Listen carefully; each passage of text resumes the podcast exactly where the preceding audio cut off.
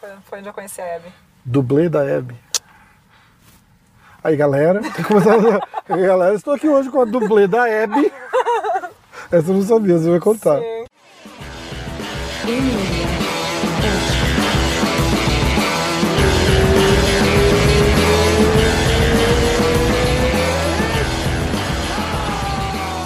Ó. Ei, que legal. Finalmente, gente. Finalmente. Essa tem uma história, uma história longa de dá, vamos, não vamos. Alguns anos, alguns meses. Não, ainda Mas- bem que não sou eu que estou dirigindo esse carro, gente, porque olha. Olha, a gente tá num Tesla. Eu vou tentar. Ai, sabe o que eu queria ter feito? O quê? E eu esqueci. A hora que a gente estiver na. na...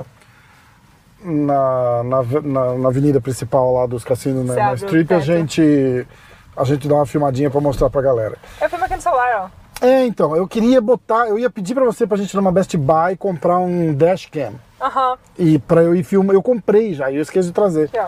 Pra gente ir filmando a, o, a- o rolê, sabe? Passa o rolê, tá, gente? A É, gente é. Não adianta, pega o One Woman Band uma vez, é.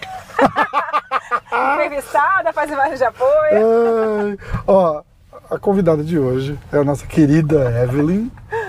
Como é que você tá? Tudo bem, e você? Tô bem, jóia. bem. Muito legal. A gente tá aqui na semana do UFC 285. Não vai pro ar antes do evento. Uhum. Eu podia tentar botar amanhã, né? Será? Não sei, Será? será? Será, que a gente Não tá sei, disco vamos ver. Jones? Vamos ver. Cara, que loucura, né? Eu, eu de fã, assim, eu tô muito ansioso pra, pra ver essa luta. Eu também. E você sabe que meu primeiro evento foi em Vegas, no UFC 126, né? Eu caí de paraquedas. E foi o evento em que o John Jones ganhou do Ryan Bader. E da- na coletiva de imprensa ele recebeu a notícia de que ele ia ser o cara a disputar o cinturão contra o Maurício. Caramba, cara. Foi aquele evento que o Vitor e o Anderson Silva se enfrentaram. Quantos anos? 2011, dia 5 de Uau. fevereiro de 2011. Tem história. Não vai pro ar amanhã, porque isso daqui tem muita história pra contar. A gente tem cinco Mas- horas de resenha pela frente. O que- não, Parte eu tô- 1, 2 e 3. O que eu tô te falando que a loucura é que, assim, eu vi o John Jones desde esse evento, sabe? Eu Caramba, desde de, praticamente- de tudo, né? Exatamente. Da, da carreira. Minha primeira entrevista com ele foi nesse dia. Caramba. É- Esse evento daí da. Eu, eu fiz um podcast com o Belfort uma vez e eu tava tentando pedir pra ele contar a história da máscara Ah, do Anderson. ah. e ele. Ah, e- eu sei essa. É, então. Ele fez assim. A gente tava conversando acho que uma hora e meia sobre a vida. Uhum. Né? Ele não queria, se recusou a falar de MMA. E aí eu fiz, ó, vamos fazer o seguinte, vamos falar um pouquinho de MMA, porque a galera deve estar doida, que a gente não falou nada de MMA. Falou, me conta, eu falei, eu vou falar alguma coisa que ele vai gostar. Falei, me conta aquela história da máscara do Anderson e a gente pega dali. Aí ele fez assim, ah, cara, aquilo lá foi uma bobagem da época, a gente era muito novo e tal. Mas é porque na vida, a- aí mudou já de assunto e não falou de MMA. Ah, então eu não, não, eu não ó, sei eu vou contar história. porque assim, era a minha primeira matéria, minha primeira vez cobrindo a MMA, né? Eu tava fazendo freela pra um blog que era dentro do R7 na época.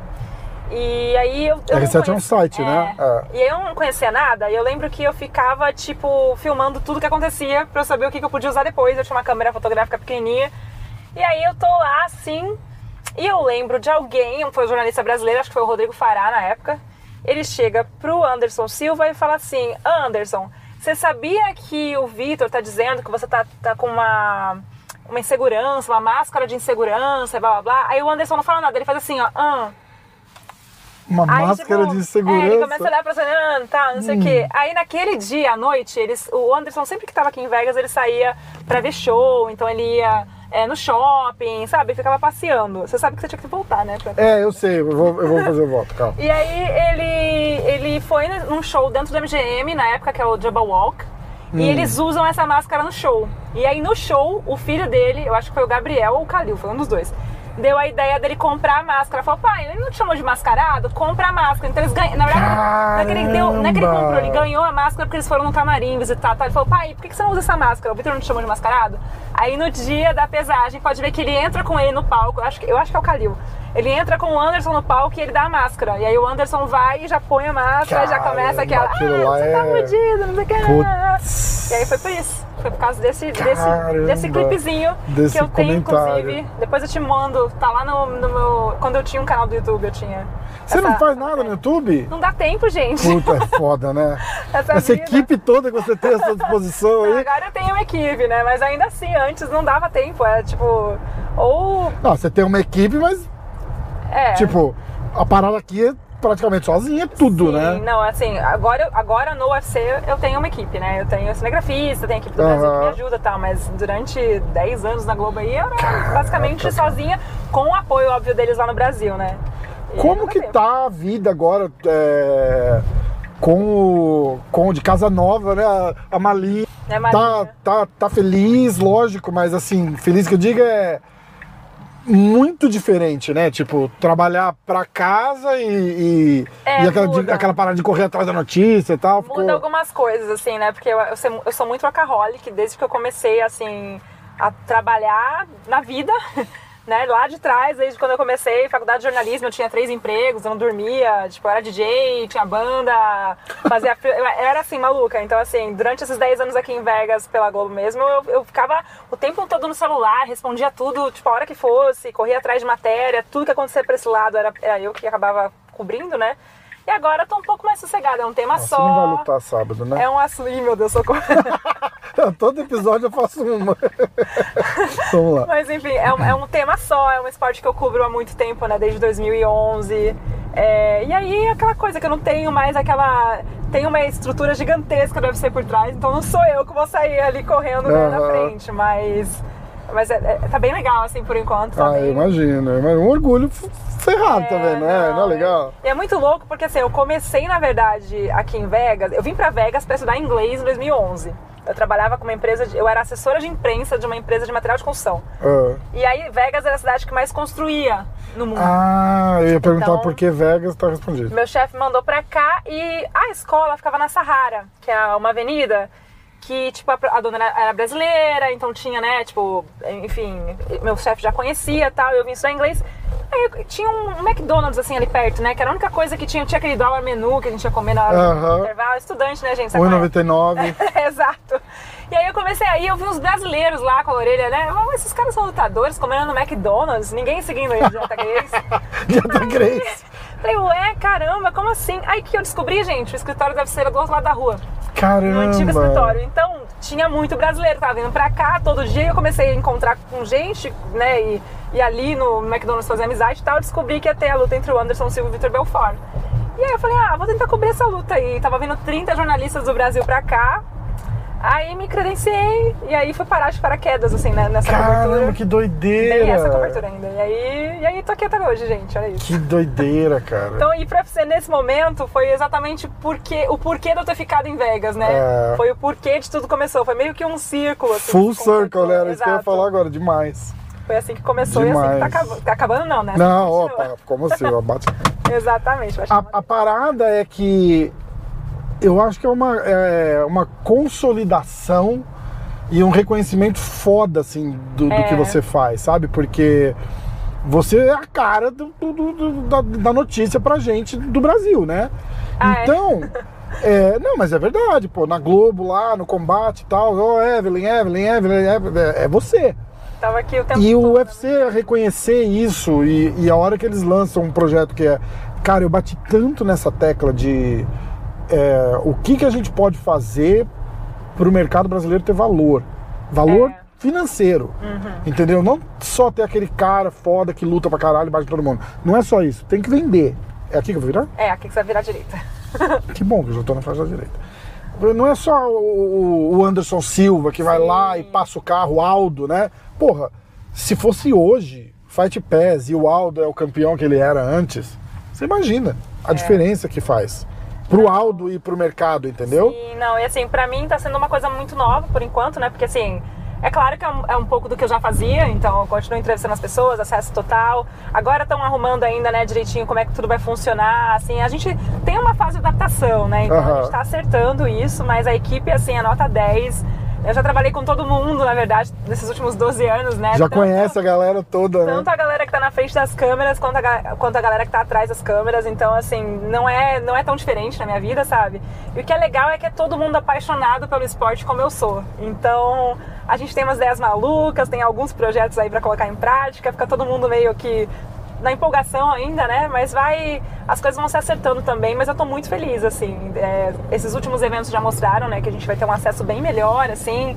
Que agora, né, agora eu sou UFC, então meu É, pedacinho tipo, total, né? filho. Eu em Total. qualquer lugar, faço tudo. Eu vou, filmar um pouquinho aqui pra você ter um... De repente você ficou, você ficou muito mais legal do que você já era. Não, de repente, Pra mim, é, assim, ah. entendeu?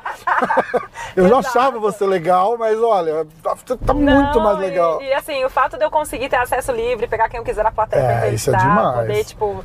Ah, né, aqui é a as pla- a ideias. plaquinha de Aqui Vegas, É a ó. de Vegas, deixa eu ver se eu consigo Ó, filmar. Peraí. esse vídeo que vocês estão vendo é Esse do é celular calma da, aí, que eu vou tentar pegar aqui, gente, porque. da nossa, World Famous Evelyn Rodrigues. ó, vou mostrar aqui um pouquinho. É, tá aqui, ó. Ah, então aqui é a Vegas. entrada. Ela não tá mostrando a fila. Ah, eu tô sim, ó. É, eu sou da época que não tinha fila, viu? Pra não, tirar foto teve aí. fila aqui. Tem Elvis Presley ali no meio. tem Não, mas agora, tipo, uns 10 anos atrás não tinha fila, não. Ah, é? É, era tipo, meio, ah, vai lá e tira foto. Ah, não, aqui, aqui eu tô aqui há 11 anos, gente. Sempre vi fila. Essa... É mesmo? É, não sei de nada, não. É, ó, Bandolai Bay. É, aqui foi onde o Anderson Ah. Silva e o Vitor Belfort lutaram. Ah, foi aí! 626. Eu nem Se eu não me engano, foi sabia. aí. Eu nem sabia. Exatamente. Arena nossa, abriu um tal aqui. Tem lá em Nova York. é Tem, muito não, bom. sempre teve. É, ah, sempre teve. Então. Vocês escutam o que eu tô falando. Aliás, escuta, mas não considera, entendeu? É que eu vi o, o cartaz não, ali. É bom? É, bem É bom. caro. É exatamente igual o de Nova York. É? Ah, tá. Assim. Ó. Lá Mas atrás aqui, dá ó, pra ver as montanhas com neve lá atrás Ainda não dá pra ver no meu, no meu celular, mas assim, pra você ver, ó, o Mandalay Bay, na verdade, na época não tinha a arena, né? A, a arena do, da T-Mobile, que é agora onde a gente faz os eventos, né? Aham. UFC. Então eles dividiam as lutas entre o Mandalay Bay e o MGM Grand Garden Arena, que é do outro lado da rua. Então aí, tipo, alguns eventos foram aqui e algumas disputas de cinturão foram lá. Que são os palcos aí também de grandes lutas de boxe. É. né? Bem antigamente eles faziam na Hard Rock, não faziam? Fazia. Que era bem pequenininho o lugar, Não, né? lá também fazem. Agora vai ter um evento semana que vem. É lá, mesmo? No Virgin, no, hotel, que agora é Virgin, não é Ah, mais. Vai ser o, o evento da semana que vem, vai ser lá. Porque tá tendo Power Slap ainda no, ah, você foi em algum? Não, não, Não. foi nenhum ainda, não sei. Não vi Curioso. também, tô curiosa pra ver como é que vai Curioso pra ver como é que vai ser. ser. Especialmente o evento ao vivo, né? Mas. O... Então, mas essa, essa parada de você. Se quiser parar um pouquinho, pode parar, não precisa ficar. Depois ali na frente a gente faz. É, é. Aí, mas eu achei, eu achei demais, assim, a hora que.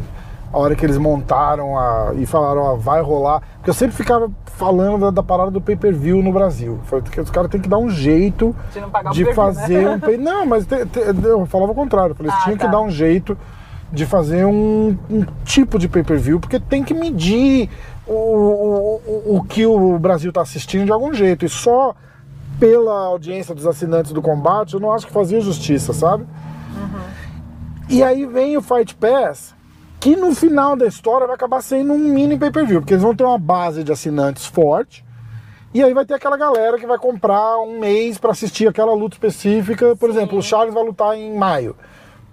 Maio, certeza que vai, vai ter lá, sei lá, 10 milhões a mais de assinantes.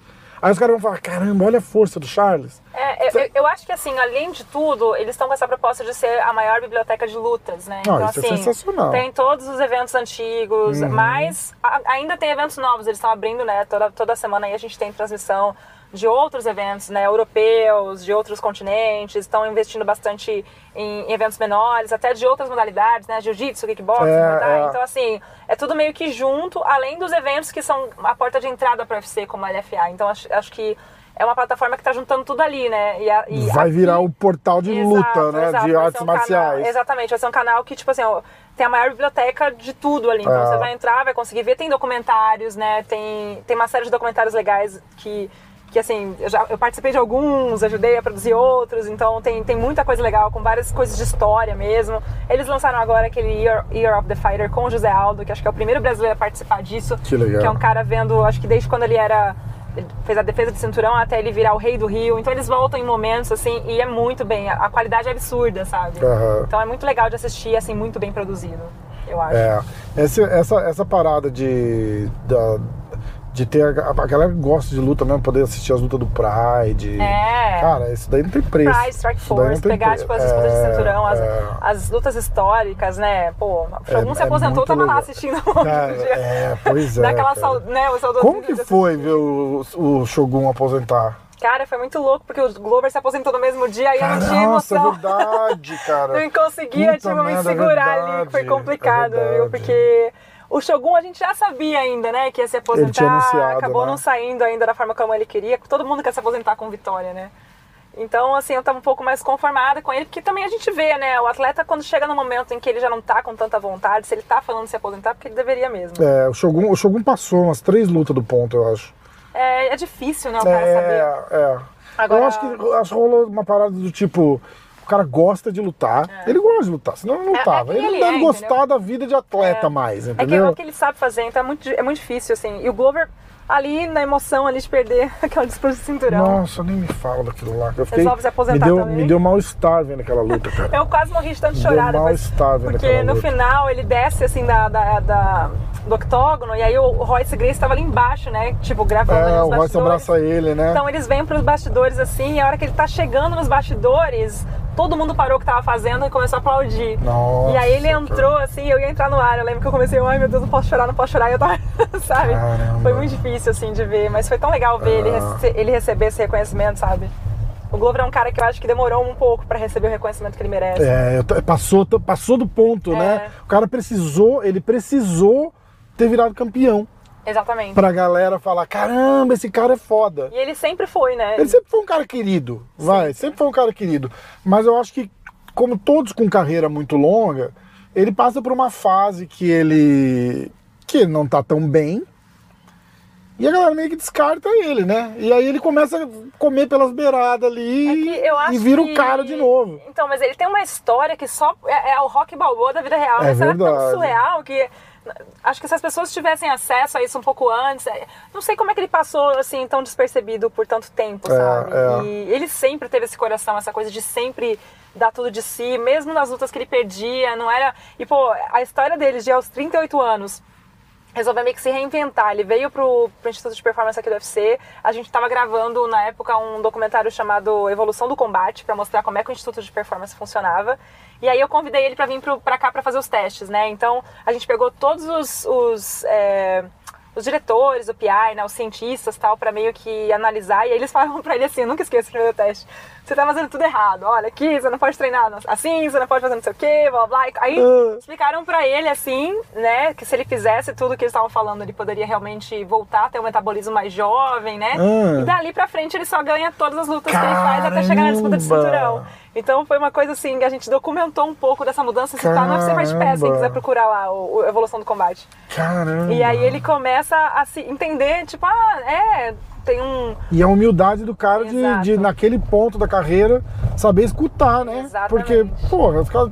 Bicho, você nem é da luta, cara. O que, você Foi, sabe, foi né? muito maneiro, assim, de ver. E quando ele conquistou o cinturão, poxa, eu tava, em- eu tava lá em Abu Dhabi e eu acho que eu, eu acho que tinha só eu de repórter. Não lembro assim, no backstage de brasileira, né? Tinha só eu. Então, no dia, olha que loucura, no dia em que ele foi dis- disputar o cinturão, ele me mandou um vídeo do avô dele, seu Chico Sudari, de 95 anos. Nossa, esse vídeo eu já E chorei aquele tanto do, do- do vídeo. que ele fala, né? Ele fala assim, ai, Do Deus mundo? abençoa ele. Não, não, Ah, ele não é assim, esse? Deus abençoa ele, o Glover, Deus abençoa ele, ele não entrega farinha fácil, não sei o quê. Isso foi de manhã. Aí eu falei, Glover do céu, posso usar isso na minha matéria e tal? Ele falou, olha que coisa linda. Ele falou, não, só pode usar se eu ganhar. Aí eu falei, tá bom.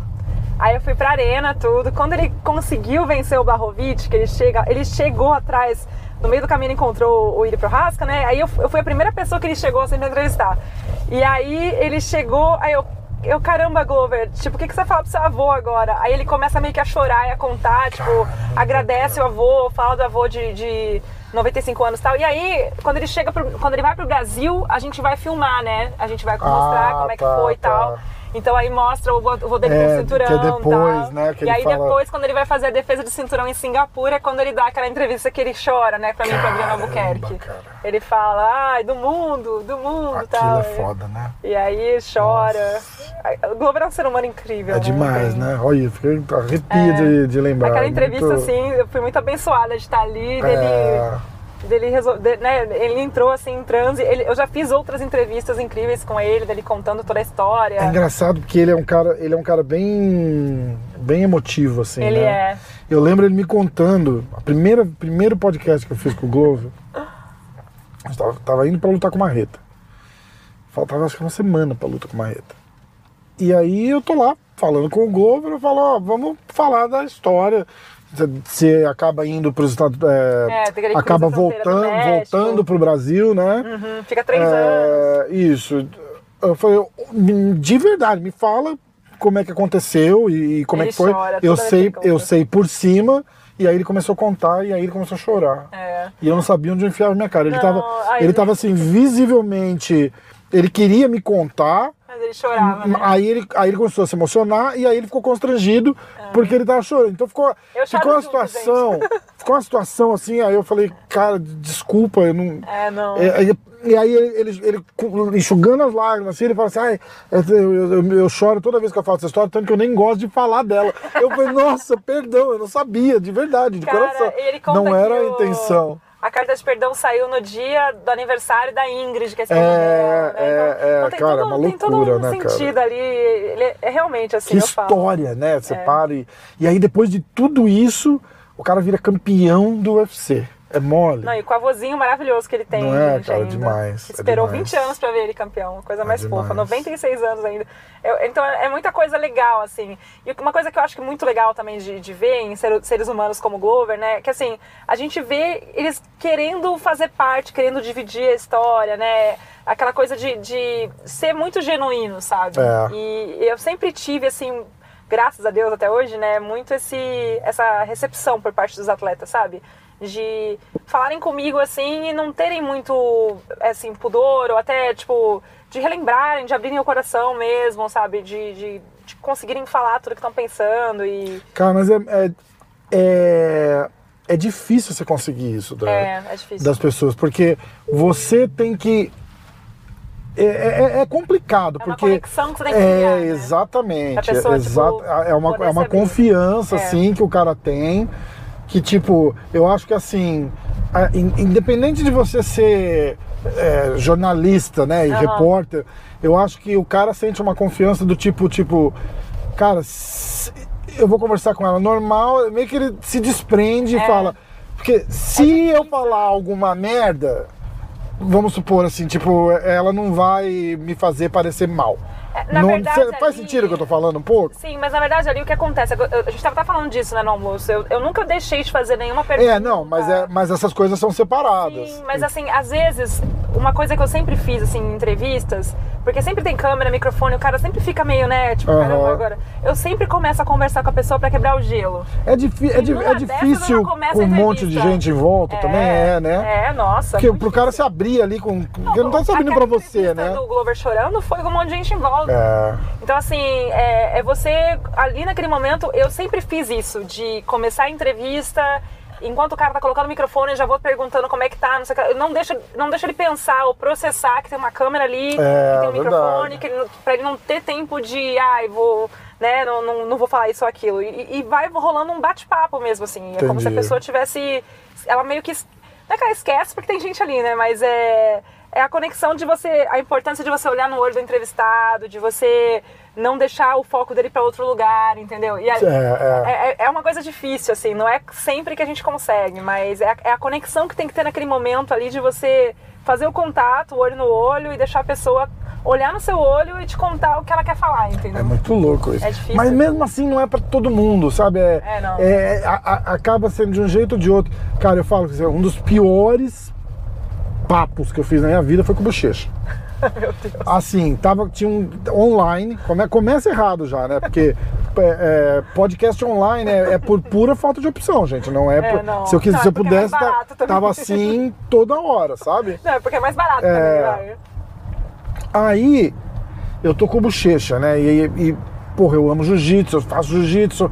Aí, caralho, eu tô com bochecha aqui já fica aquele, aquele engolindo um pouco seco, né? E aí tem um delayzinho, assim, de um, um segundo. Eu falo, aí demora um pouquinho pra, pra Ah, chegar, ele começa, aí ele começa a falar, e aí chega o que eu falei, aí ele para, aí ele fica truncado, assim, cara, foi terrível, terrível, terrível, terrível. Ai, tadinho do bochecha. Aí, ele. não, aí eu tava agora no final do ano no Brasil, o Bochecha tá em Santos e meu pai é do Guarujá. Você você é de São Paulo, né? Sou. Irmão, vamos fazer, porra, vamos fazer. Vem pra cá, a gente se encontra, tô na preparação física. Eu falei, Pessoalmente, caralho, do caralho. Encontrei com ele meio-dia, a gente. Fiquei ali uma horinha com ele enquanto ele terminava uma preparação física. Vamos almoçar? Vamos, vamos almoçar. Fomos num restaurante de um amigo dele, muito bom, inclusive, chama De Boa. De Boa tem o latino, tem o japonês. Quem tiver em Santos, vai lá. Melhor açaí do, do, do, do estado de São Paulo. É, e a gente senta lá e, e trocando ideia, aí tem, chega um outro amigo, chega um outro amigo, e a gente zoando.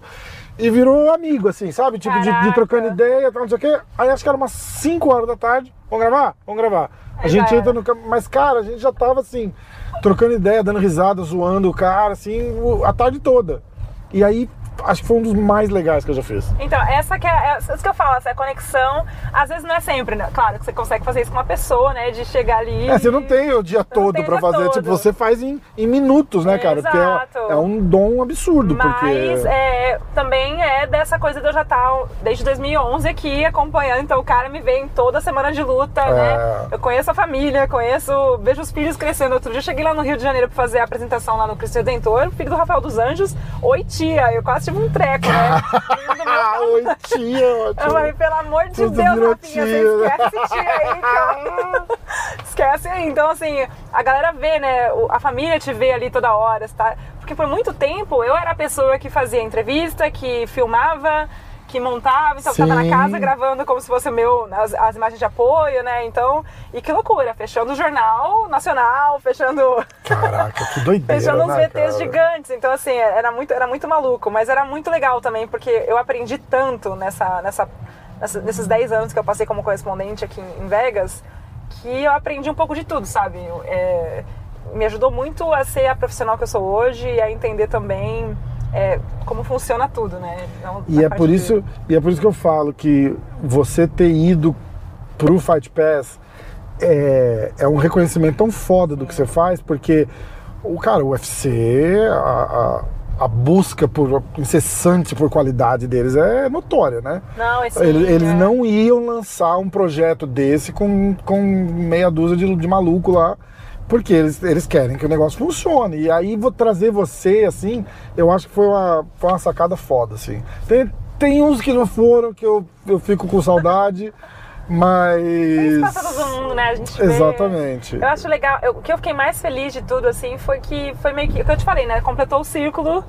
Então É, eu saí pro. Né, vim pra Vegas, acabei vindo parar em Vegas por causa do UFC, de uma certa forma, né? De continuar em Vegas por causa do UFC. E aí tô. Saí da Globo pro UFC depois de 10 anos de uma carreira bem sucedida. Então, pra mim, assim, foi a cereja do bolo, sabe? É- é- a as coincidências na minha vida, assim, são muito grandes, né? Eu, eu comecei... Quando eu era criança, meu pai era engenheiro de áudio.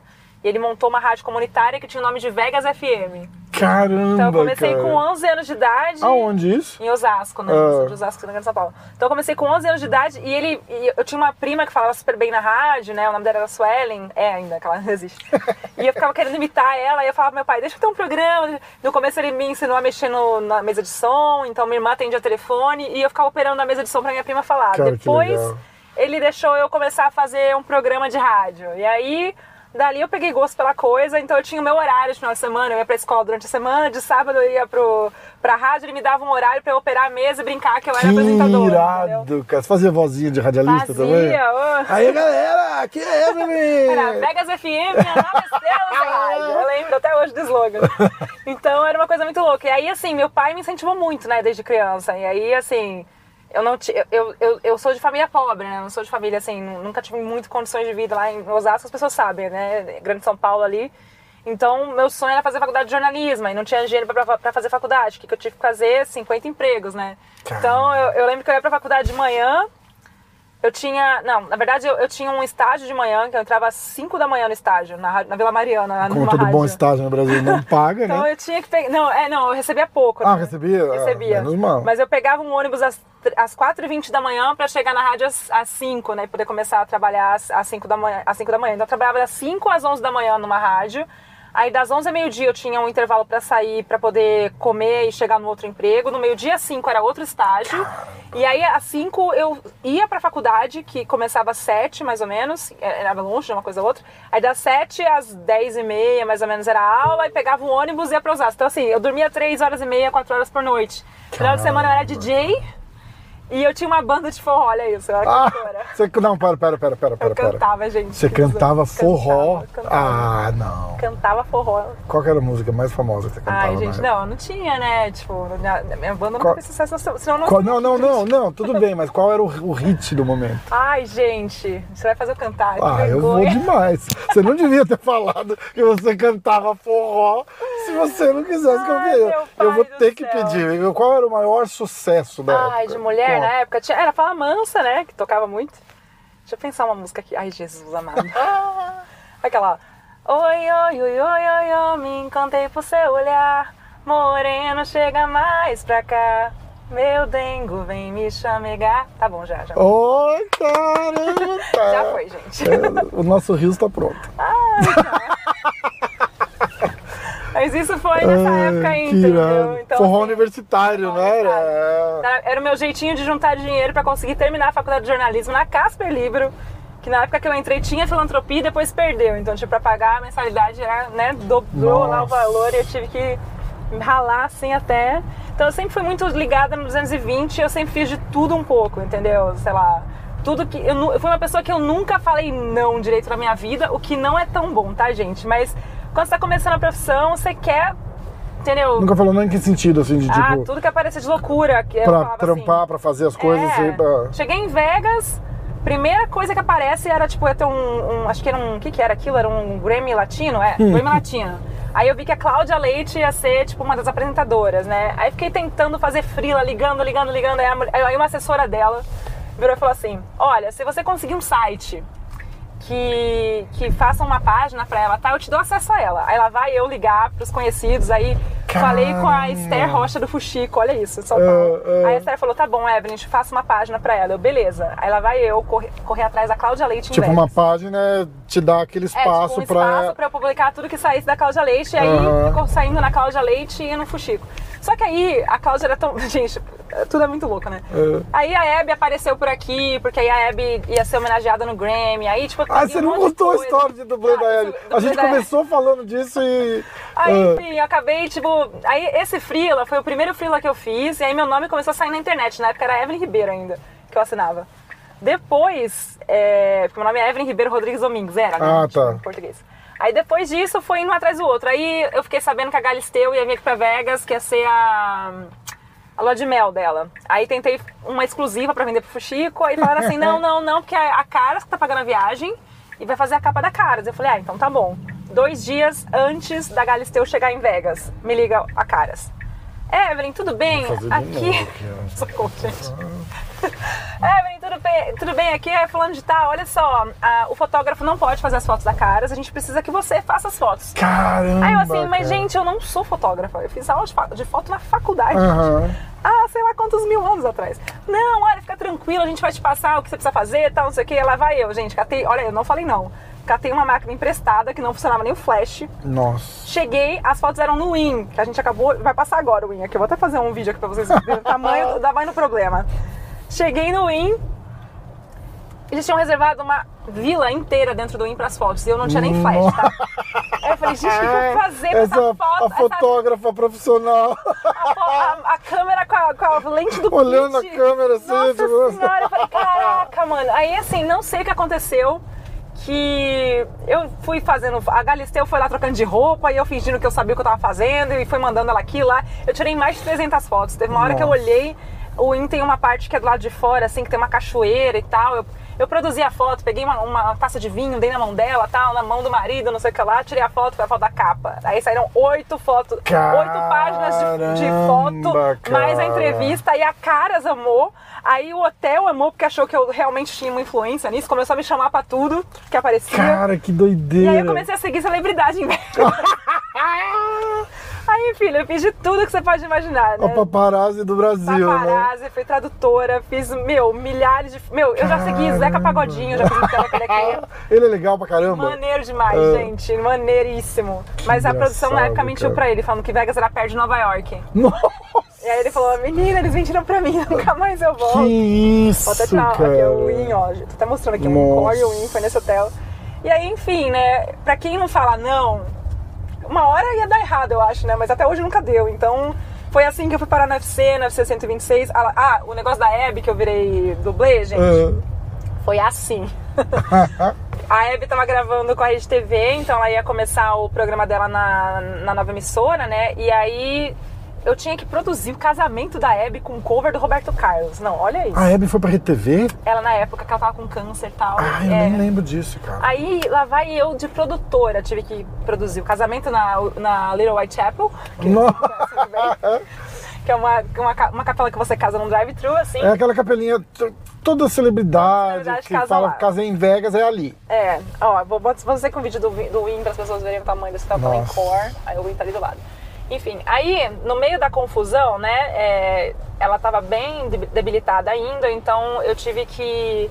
Eu peguei o, o vestido pra ela, fui levar no hotel pra ela provar tal, não sei o que. Aí quando a gente começou a gravação, tava ventando muito em Vegas, mas muito. E ela tava usando peruca ainda, né? Tava na situação ali do câncer, mais, mais complicadinha assim. Então a gente começou. O carro quebrou, gente. Ai, gente, era um Cadillac cor-de-rosa. Nossa. O carro quebrou. Aí não dava Tipo, pra Vegas, chegar, né? na, não dava pra chegar na capela. Então o que, que eles fizeram? Eles pediram. Ai, gente. Né? A gente começou a gravar só o negócio acontecendo lá, o Elvis casando eles, não sei o quê. Então a gente fez a gravação. Aí tinha que gravar cenas que o carro chegava na capela. O que, que o diretor fez? Evelyn, coloca a roupa da Abby. Aí eu falei assim, mas eu não. Meu cabelo é preto, tipo, que mas como assim? Ele, não, não, a gente vai filmar de longe. Aí me botaram no carro com a Abby, com a roupa da Abby, o véu, o buquê. Colocaram o cover do Roberto Carlos do meu lado. E a gente ficou rodando aqui, igual eu tô andando com você, mas com o ca- o carro era aberto. Uhum. Então o pessoal da rua ficava jogando dinheiro, dando tchau, tirando foto, achando que eu tava casando de verdade, entendeu? Gente, eu tenho até hoje o buquê na minha casa. Eu Que guardei o buquê, que era um buquê de comédia, flor é, artificial. E aí tá lá. Então, assim, são muitas memórias que eu acumulei, Cara, entendeu? muito louco, né? Até cara? eu cair no UFC, olha, foi muita coisa que passou aí por debaixo da ponte. Você sai de, de, de, de- de faculdade. É porque aí eu, eu fico pensando Tô fazendo assim. uma zona na cabeça de Porque vocês. você veio aqui fazer um. aprender inglês Aham. pro teu trabalho, não era isso? Sim, era. E, mas aí na, na, cabeça de jornalista, tipo, vou arrumar uns freela pro. É porque, gente, É muito assim, louco ó, meu isso. chefe, coitado, já era um anjo, né? Porque, pô, ele me mandou pra cá pra estudar. E aí eu morava, só que eu morava numa república com 13 pessoas. 13. 13. Ah. Então imagina, porque na época ia passar, na época ia passar três meses. Então, assim, eu aluguei um quarto numa casa e era isso, só que moravam Uhum. três pessoas. E aí o dinheiro que ele me mandava dava pra pagar a faculdade, dava pra pagar a escola e a casa. Mas, poxa, você, né? Você vê as Claro. coisas que você quer comprar. É, então eu fiquei pensando o que podia aqui, fazer, né, né? E aí foi numa dessas que eu caí no UFC, entendeu? Que aí eu comecei a fazer uns freela aqui, outro ali e tal, caí no UFC sem saber o que, que era direito. Olha isso, eu sabia quem era o Vitor Belfort por causa da Casa dos Artistas. né? eu sabia quem era E só sabia que era ele porque ele saiu de lá namorando a feiticeira, né? Né? É o namorado da feiticeira, né? Anderson. É, Então, na época, assim, eu não, eu, eu não tenho vergonha de falar isso, não. E Não, mas não- não tem por que ter. ali. Né? E aí eu conheci a Ana Issa, né, nesse evento, conheci um monte de gente que, poxa, foi me ajudando ali a conseguir entender o que que era, porque eles fizeram um evento na academia antiga do TUF, que tava José Aldo, Júnior dos Santos, tava Maurício Shogun, eu não sabia que era ninguém. Aí a Ana me falava assim, ah, esse aqui é fulano de tal. Aí com que ela me falava, eu pegava a informação, fazia um videozinho de cinco minutos, aí entrevistava o cara. Hum. Foi meio que assim que eu comecei. E depois desse evento, eu falei, cara, eu preciso tomar vergonha na cara, que se esse aqui é um, um esporte que eu vou cobrir, eu preciso aprender. É. Então eu voltei. Aí eu fui atrás de, de treinadores brasileiros que moravam em Vegas, estavam gravando na época o TUF entre o Uriah Faber e o Dominic Cruz. Então eu fiquei amiga do Fábio Pateta, né, do uhum. Meio. Comecei a acompanhar todos os treinos, ele foi me explicando um pouco do esporte. Aí eu comecei a frequentar academias, a entrevistar gente, a Caramba. pesquisar sobre esporte. E aí fui tentando entender o que que era e se, e se isso seria, na verdade... Porque na época, pensa assim, ó, o Brasil, o UFC não tinha voltado pro Brasil ainda. Nossa. Desde cara, aquela que luta do. Vitor contra o, Sim. o, o Vanderlei, Com o entendeu? Vanderlei, é. Então não era um Que mercado real. praticamente nem era o mesmo evento mais, né? Não, a gente- Só tinha o mesmo nome, né? Outra. É... Caramba. Então, assim, foi uma época que eu caí no lugar certo, na hora certa, e eu vi a oportunidade passando e eu pulei em cima, entendeu? É muito louco. Mas isso, eu né? não sabia se ia dar certo ou não, né? Na, na época eu tinha que voltar, eu ia voltar para o Brasil depois de um ano. era, esse que era o trato com o meu chefe. E aí eu consegui sponsor, um monte de coisa tal, troquei de visto, fiquei. E aí, meu filho, tô aqui até hoje. desde É muito 2011. louco. Então, e viagem 2010, na aqui. eu. Você me contou umas histórias. Aquela viagem de Salt Lake City foi. Foi... Não, cara, você viu assim. é, Personagens aparecendo assim que mudaram o esporte. Gente, acompanhei Pô, Honda, a Honda desde é, da época do Strike Force. Eu Cara, vi ela é chegar, demais, fez é todas as demais. aparecer, né? Os caras perguntaram hoje pra mim no, no Instagram do MMA hoje. De repente você não precisa nem opinar, porque é polêmico. Se a Honda seria um top 3 hoje, eu falei, olha, hoje eu acho que ela seria um top 10. Assim, generoso. Não sei. Porque, Porque, assim, e aí eu. Aí eu, se aí ela eu não tivesse existido, não, as pessoas não iam saber o jogo que ela trouxe pro MMA. Não, que tá de olho 100%, hoje, né? 100%, 100%. Então- Peraí, mas a gente tá falando assim, eu tô falando ela naquela época e eu tô falando as meninas Ah, lutando hoje. Sim, mas- Aí eu, aí, eu, aí eu me senti na, na necessidade de fazer um adendo e fiz outra história. E aí eu falei, gente, ó, não tô desmerecendo que ela foi, porra. Eu- eu- ela, eu ela, não eu sei. falei, eu fiz assim ainda, eu falei, ó, ela pavimentou a história e o caminho 10 pro MMA, luta pro, pro MMA feminino como poucas fariam. Sim. Porque não é qualquer mulher que você botava lá que ia dar o e- hype e, e- e os resultados certa. que ela fez, É, tinha que exatamente. ser a pessoa certa, que ela- ela tinha o Exatamente. carisma, ela tinha o hype, ela tinha tudo. Mas eu também Exatamente. acho que naquela época as pessoas não. As mulheres no MMA principalmente, não estavam prontas. Não, mas é isso que eu falo. Jiu- É isso que eu que é, Não, mas né? era outro nível também. Era, é um negócio que tá começando. Então, também é olímpica, É, né, exato. gente? Ela Tipo- lutava praticamente como, como as meninas, que eram meio amadoras ainda. Estavam começando. Todo mundo Nem- meio começando. Tanto, tá? Porque assim, naquela época já tinha rolado Cyborg contra Gina Carano, Ah, sim, exatamente, Mas é que eu é. acho que no começo ali, é, ela tava muito à frente do tempo. Tava, exatamente, exatamente. Aí eu falo, como, como o esporte evoluiu hoje, ela, aquela época contra as meninas de hoje, aí é diferente. A gente meio que viu, na verdade, né? Mas eu também acho que, assim, é, o pessoal decifrou o jogo dela muito rápido. Ela E, e a, hoje... a- e a falta dela de evoluir, É, exato. eu acho, né? Se Ela ela ficou, surgisse ela hoje, ficou muito presa, diferente. ela ficou muito presa com aquele coach dela lá da Califórnia, que amava Sim, boxe. é. E aí rolou, você lembra uma época que o Mike Tyson ia assistir os sparring dela, e os caras falaram, ah, se ela lutar com o Floyd Mayweather, ela nocauteia ele. Falo, gente... Mas, gente, é com uma boa hype, as pessoas sabem bem, né? Exatamente, Pô, eu cheguei aí com exatamente. uma, uma vez num- numa... Num, num, open workout dela, que foi na Aham. academia, eu e a Ana isso, eu nunca esqueço. Eu, a Anaísa e a Karen Bryant. A gente tava brigando por espaços com mais de 300 jornalistas, não tinha espaço na academia Jesus, dela, ficava a gente lá de fora. E assim, eu lembro da Honda, cara, na época do Strike Force, antes dela enfrentar a Misha Tate num almoço que a gente teve, um almoço, num jantar, que foi aqui no Belagem, inclusive, que ela sentou do meu lado na mesa e eu tava com uma, uma foto da minha cachorra, né, na, na- na- de tela, assim, no celular. Aham. E ela, come- ela olhou, ela, você tem uma cachorra? Eu também tenho. A gente começou a conversar, a gente conversou a noite inteira. Naquele, Caramba. naquele dia ela me contou que ela queria ser socorrista em alto mar, que ela não queria, na verdade, é, migrar pro MMA, que ela tentou fazer os testes e que ela, ela, do nada, assim, decidiu pro MMA um dia. Uau. Então, que na cabeça dela, assim, né, a mãe dela não queria de nenhum que ela fosse Sim. MMA. Então ela chegou a, a tentar ser socorrista em alto mar, ela chegou a fazer teste e tal, tinha todo um, um esquema, assim, né, pra, pra fazer outra coisa na vida dela, mas que ela falou, não, quero tentar isso, quero, Que quero loucura, né, cara? realmente me, me testar nesse esporte. E, Que loucura. Cara, ela depois, ela nocauteou não, né? ela finalizou a Misha Tate, depois virou campeã e depois virou primeira campeã do UFC, e isso É, já fez aquela- 10 anos semana passada. Aquela dela com a Misha Tate, ah, acho que é a segunda, né? A segunda. Que a Misha vai dar a mão pra ela, ela vira de costas. Né? Na verdade, tinha toda uma história. Que é tal, tudo, sensacional, sensacional. Gente, a Honda e foi a aquele, maior aquele, aquele, época. aquele tuf lá que pintaram ela de louca legal, né? Mas- era, será que era a intenção e deu errado? Porque eu acho que a intenção era mostrar que ela era, sei lá, wild, Não, né? Eu acho que é o personagem, assim, é, não é que- não é que ela fazia um personagem, a Honda é assim, entendeu? Eu acho que ali naquele momento do, do, do reality show era mostrar a confusão que era ser ela mesmo, entendeu? É. Porque, poxa, a mulher não conseguia andar na rua. É foda. Todo né? mundo É, reconhecia, as é. crianças iam vestidas de Ronda Rousey no Halloween, entendeu? Que é um doideira, negócio né, muito cara? louco. Ela, ela furou a bolha legal. É, e aí, passa uns anos, vem o McGregor. Eu acho que só os dois, não tem, a gente não tem outra comparação ainda, né? Desse tamanho de, De- estrela. desse tamanho de estrela. Ninguém, Não. ninguém chegou nem perto. Os dois foram assim o que. Teve alguém que chegou perto? Ninguém. Assim, tem o Anderson, né? Que. Pô, mas é pra gente. Não, Cê- gente, ah, ó, eu jura? vou contar uma história aqui que, é. eu vou, que assim, de verdade, a primeira luta do Anderson contra o Vitor, eu não sabia que era o Anderson, né? Tem uma Starbucks pra gente pegar um café? Deve ter. Com drive-thru? Eu acho que você vai ter que entrar à esquerda aqui e pegar nessa rua da MGM aqui. Tá. O que, que eu lembro, tá? Dessa, de- dessa época aí. Nessa época que o Anderson enfrentou o Vitor e o Anderson vence e tal, que era a luta do século aqui em Las Vegas. blá. Aham. Ah, na verdade, eu mandei você virar errado, foi mal. Era na próxima. Ah, bom. A gente descobre. A gente faz um return de novo aqui ou vai virar a Pode fazer o retorno, que não dá pra virar aqui, aqui Tá. no cassino. É, nessa época, é, eu fui seguir o Anderson durante um tempo fazendo tipo media training com ele. Hum. Então eu tava com ele na Califórnia quando ele comprou a casa dele em Palos Verdes, né? Na época que ele comprou a casa, não quando ele comprou, no dia exato. Mas a gente. Eu, eu segui. No close eu lá. tava com ele, é. Olha, ele tá assinando, Tava gente. Eu tava com, com a família dele, né? Tava a esposa, os filhos. E a gente foi acompanhando ele até a participação dele no Tribeca Film Festival, com aquele Like Water. Caramba.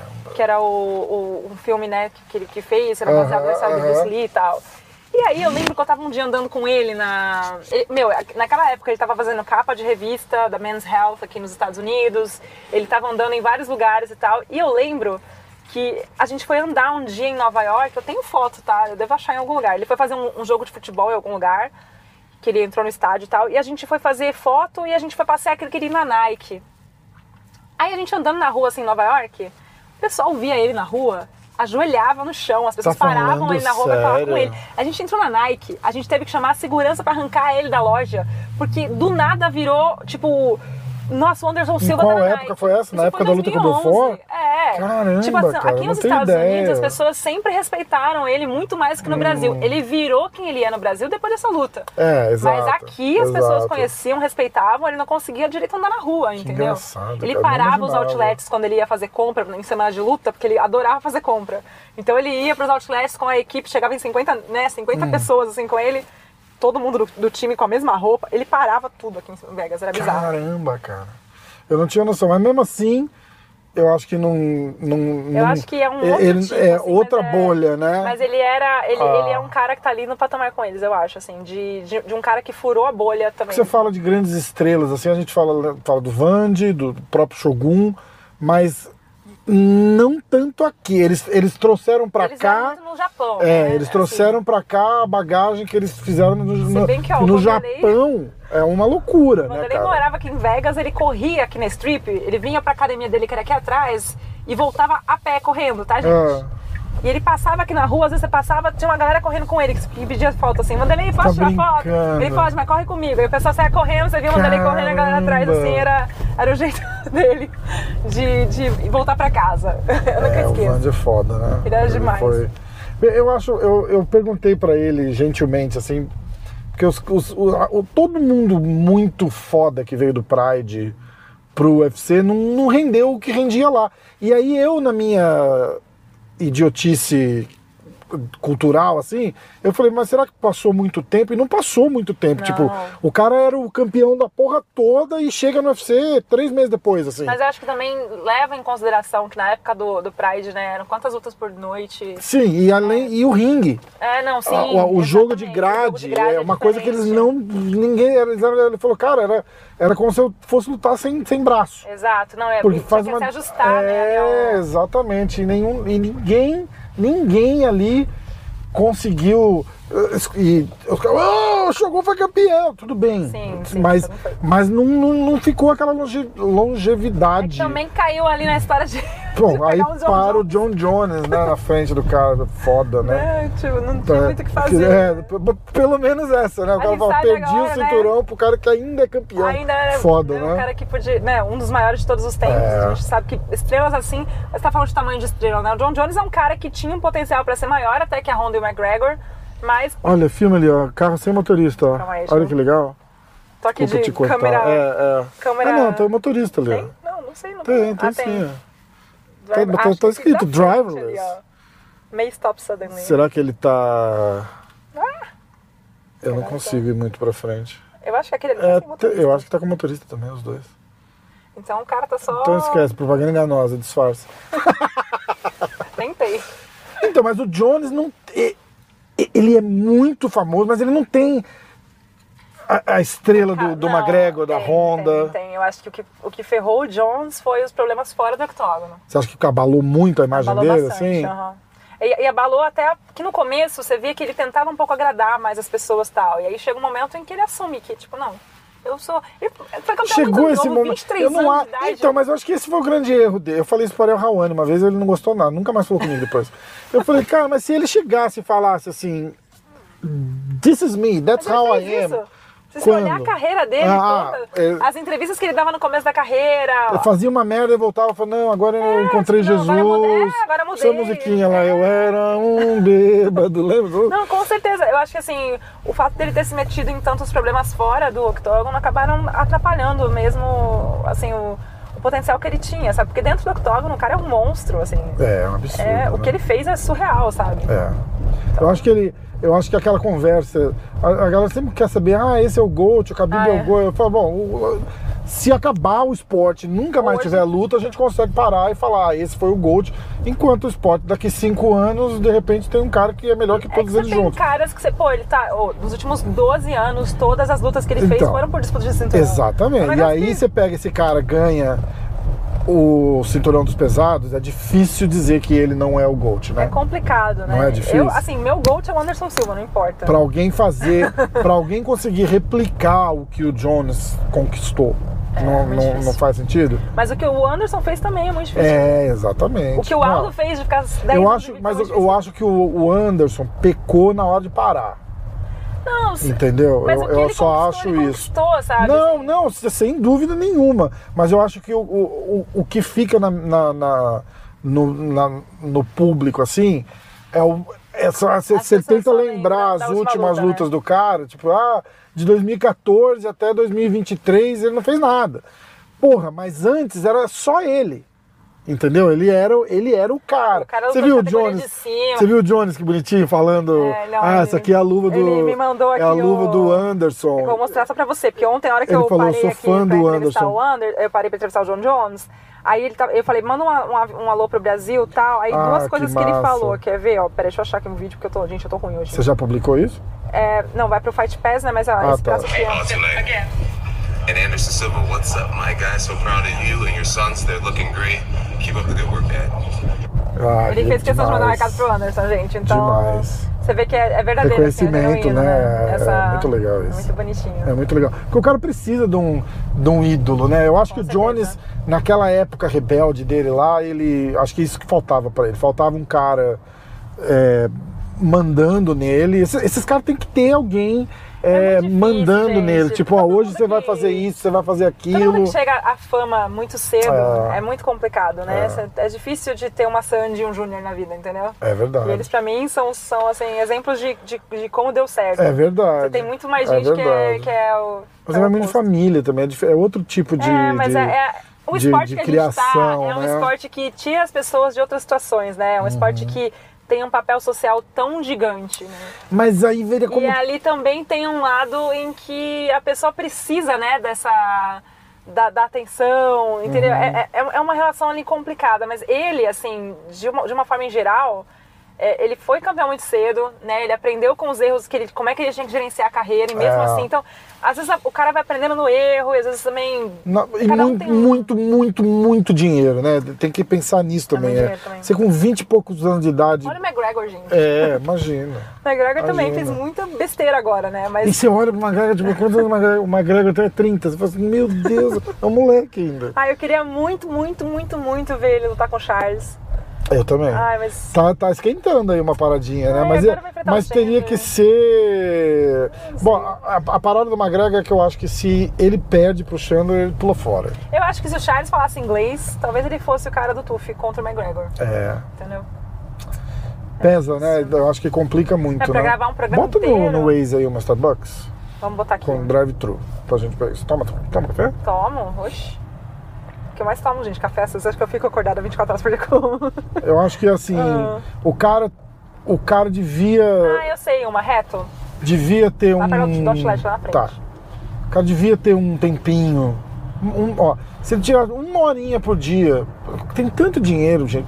Paga alguém pra seguir você. Gente, mas paga, uma semana, não vai até gente, a a tua, ca- pessoa- tua academia Não. e senta com você meia horinha ali e faz um inglesinho, entendeu? Ele Um- tá fazendo aula, Charles, um ele sabe. básico. Ele, ele tá, ele tá com um pouco, assim, ele tá com um inglês muito bom. O Diego Lima, inclusive, tem lá um, um, Já viu o esquema da, da academia deles? Eu É vi já, incrível. ele- Dá aula de aula de inglês, aula de economia, finanças, aula de economia, é, mundo é. faz. É que é difícil pra você pegar um programa inteiro, né? É. Tipo, falando inglês, tendo que treinar os caras em inglês, é mais complicado. Mas, cara, um inglês tipo borrachinha, desânia, já tava bom pra caralho, porque É, mas você não consegue fazer um TUF com inglês. já, já é verdade, já mas já rola aquela troca, né? De, É, sim, de tipo, convidado, e ainda mais o, o borrachinha era rápido nas respostas, apesar de não ter um, um vocabulário extenso, ele, ele É que pra conseguia chegar num programa em que você É, tem que, que né, falar, falar o tempo todo é, e passar, é, é. mais difícil, né? Então É verdade, é verdade.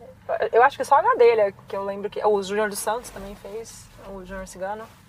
É, mas, mas foi em inglês? Em inglês. Ah, eu nem lembrava, o cigano fala bem inglês, né? Ele fez contra o Shamrock? Não, Shamrock não, foi o. Nossa, Meu Deus, tempo, Sim. cara. Carvin? Tô. É, o. Sean Carwin, talvez? Tô tentando lembrar, mas eu sei que ele fez. Eu, O sei- Sean Carwin era aquele do, do, do Brandon Schaub, né? Que treinava com Isso. o Schaub. é. Eu não lembro agora qual foi do Ah. Júnior Cigano. Gente, ó, tô horrível de memória. Já 30 tufs também. Lembrar tudo. Cara, qual que é a história mais louca Que que você tem, que, você pode contar? Do quê?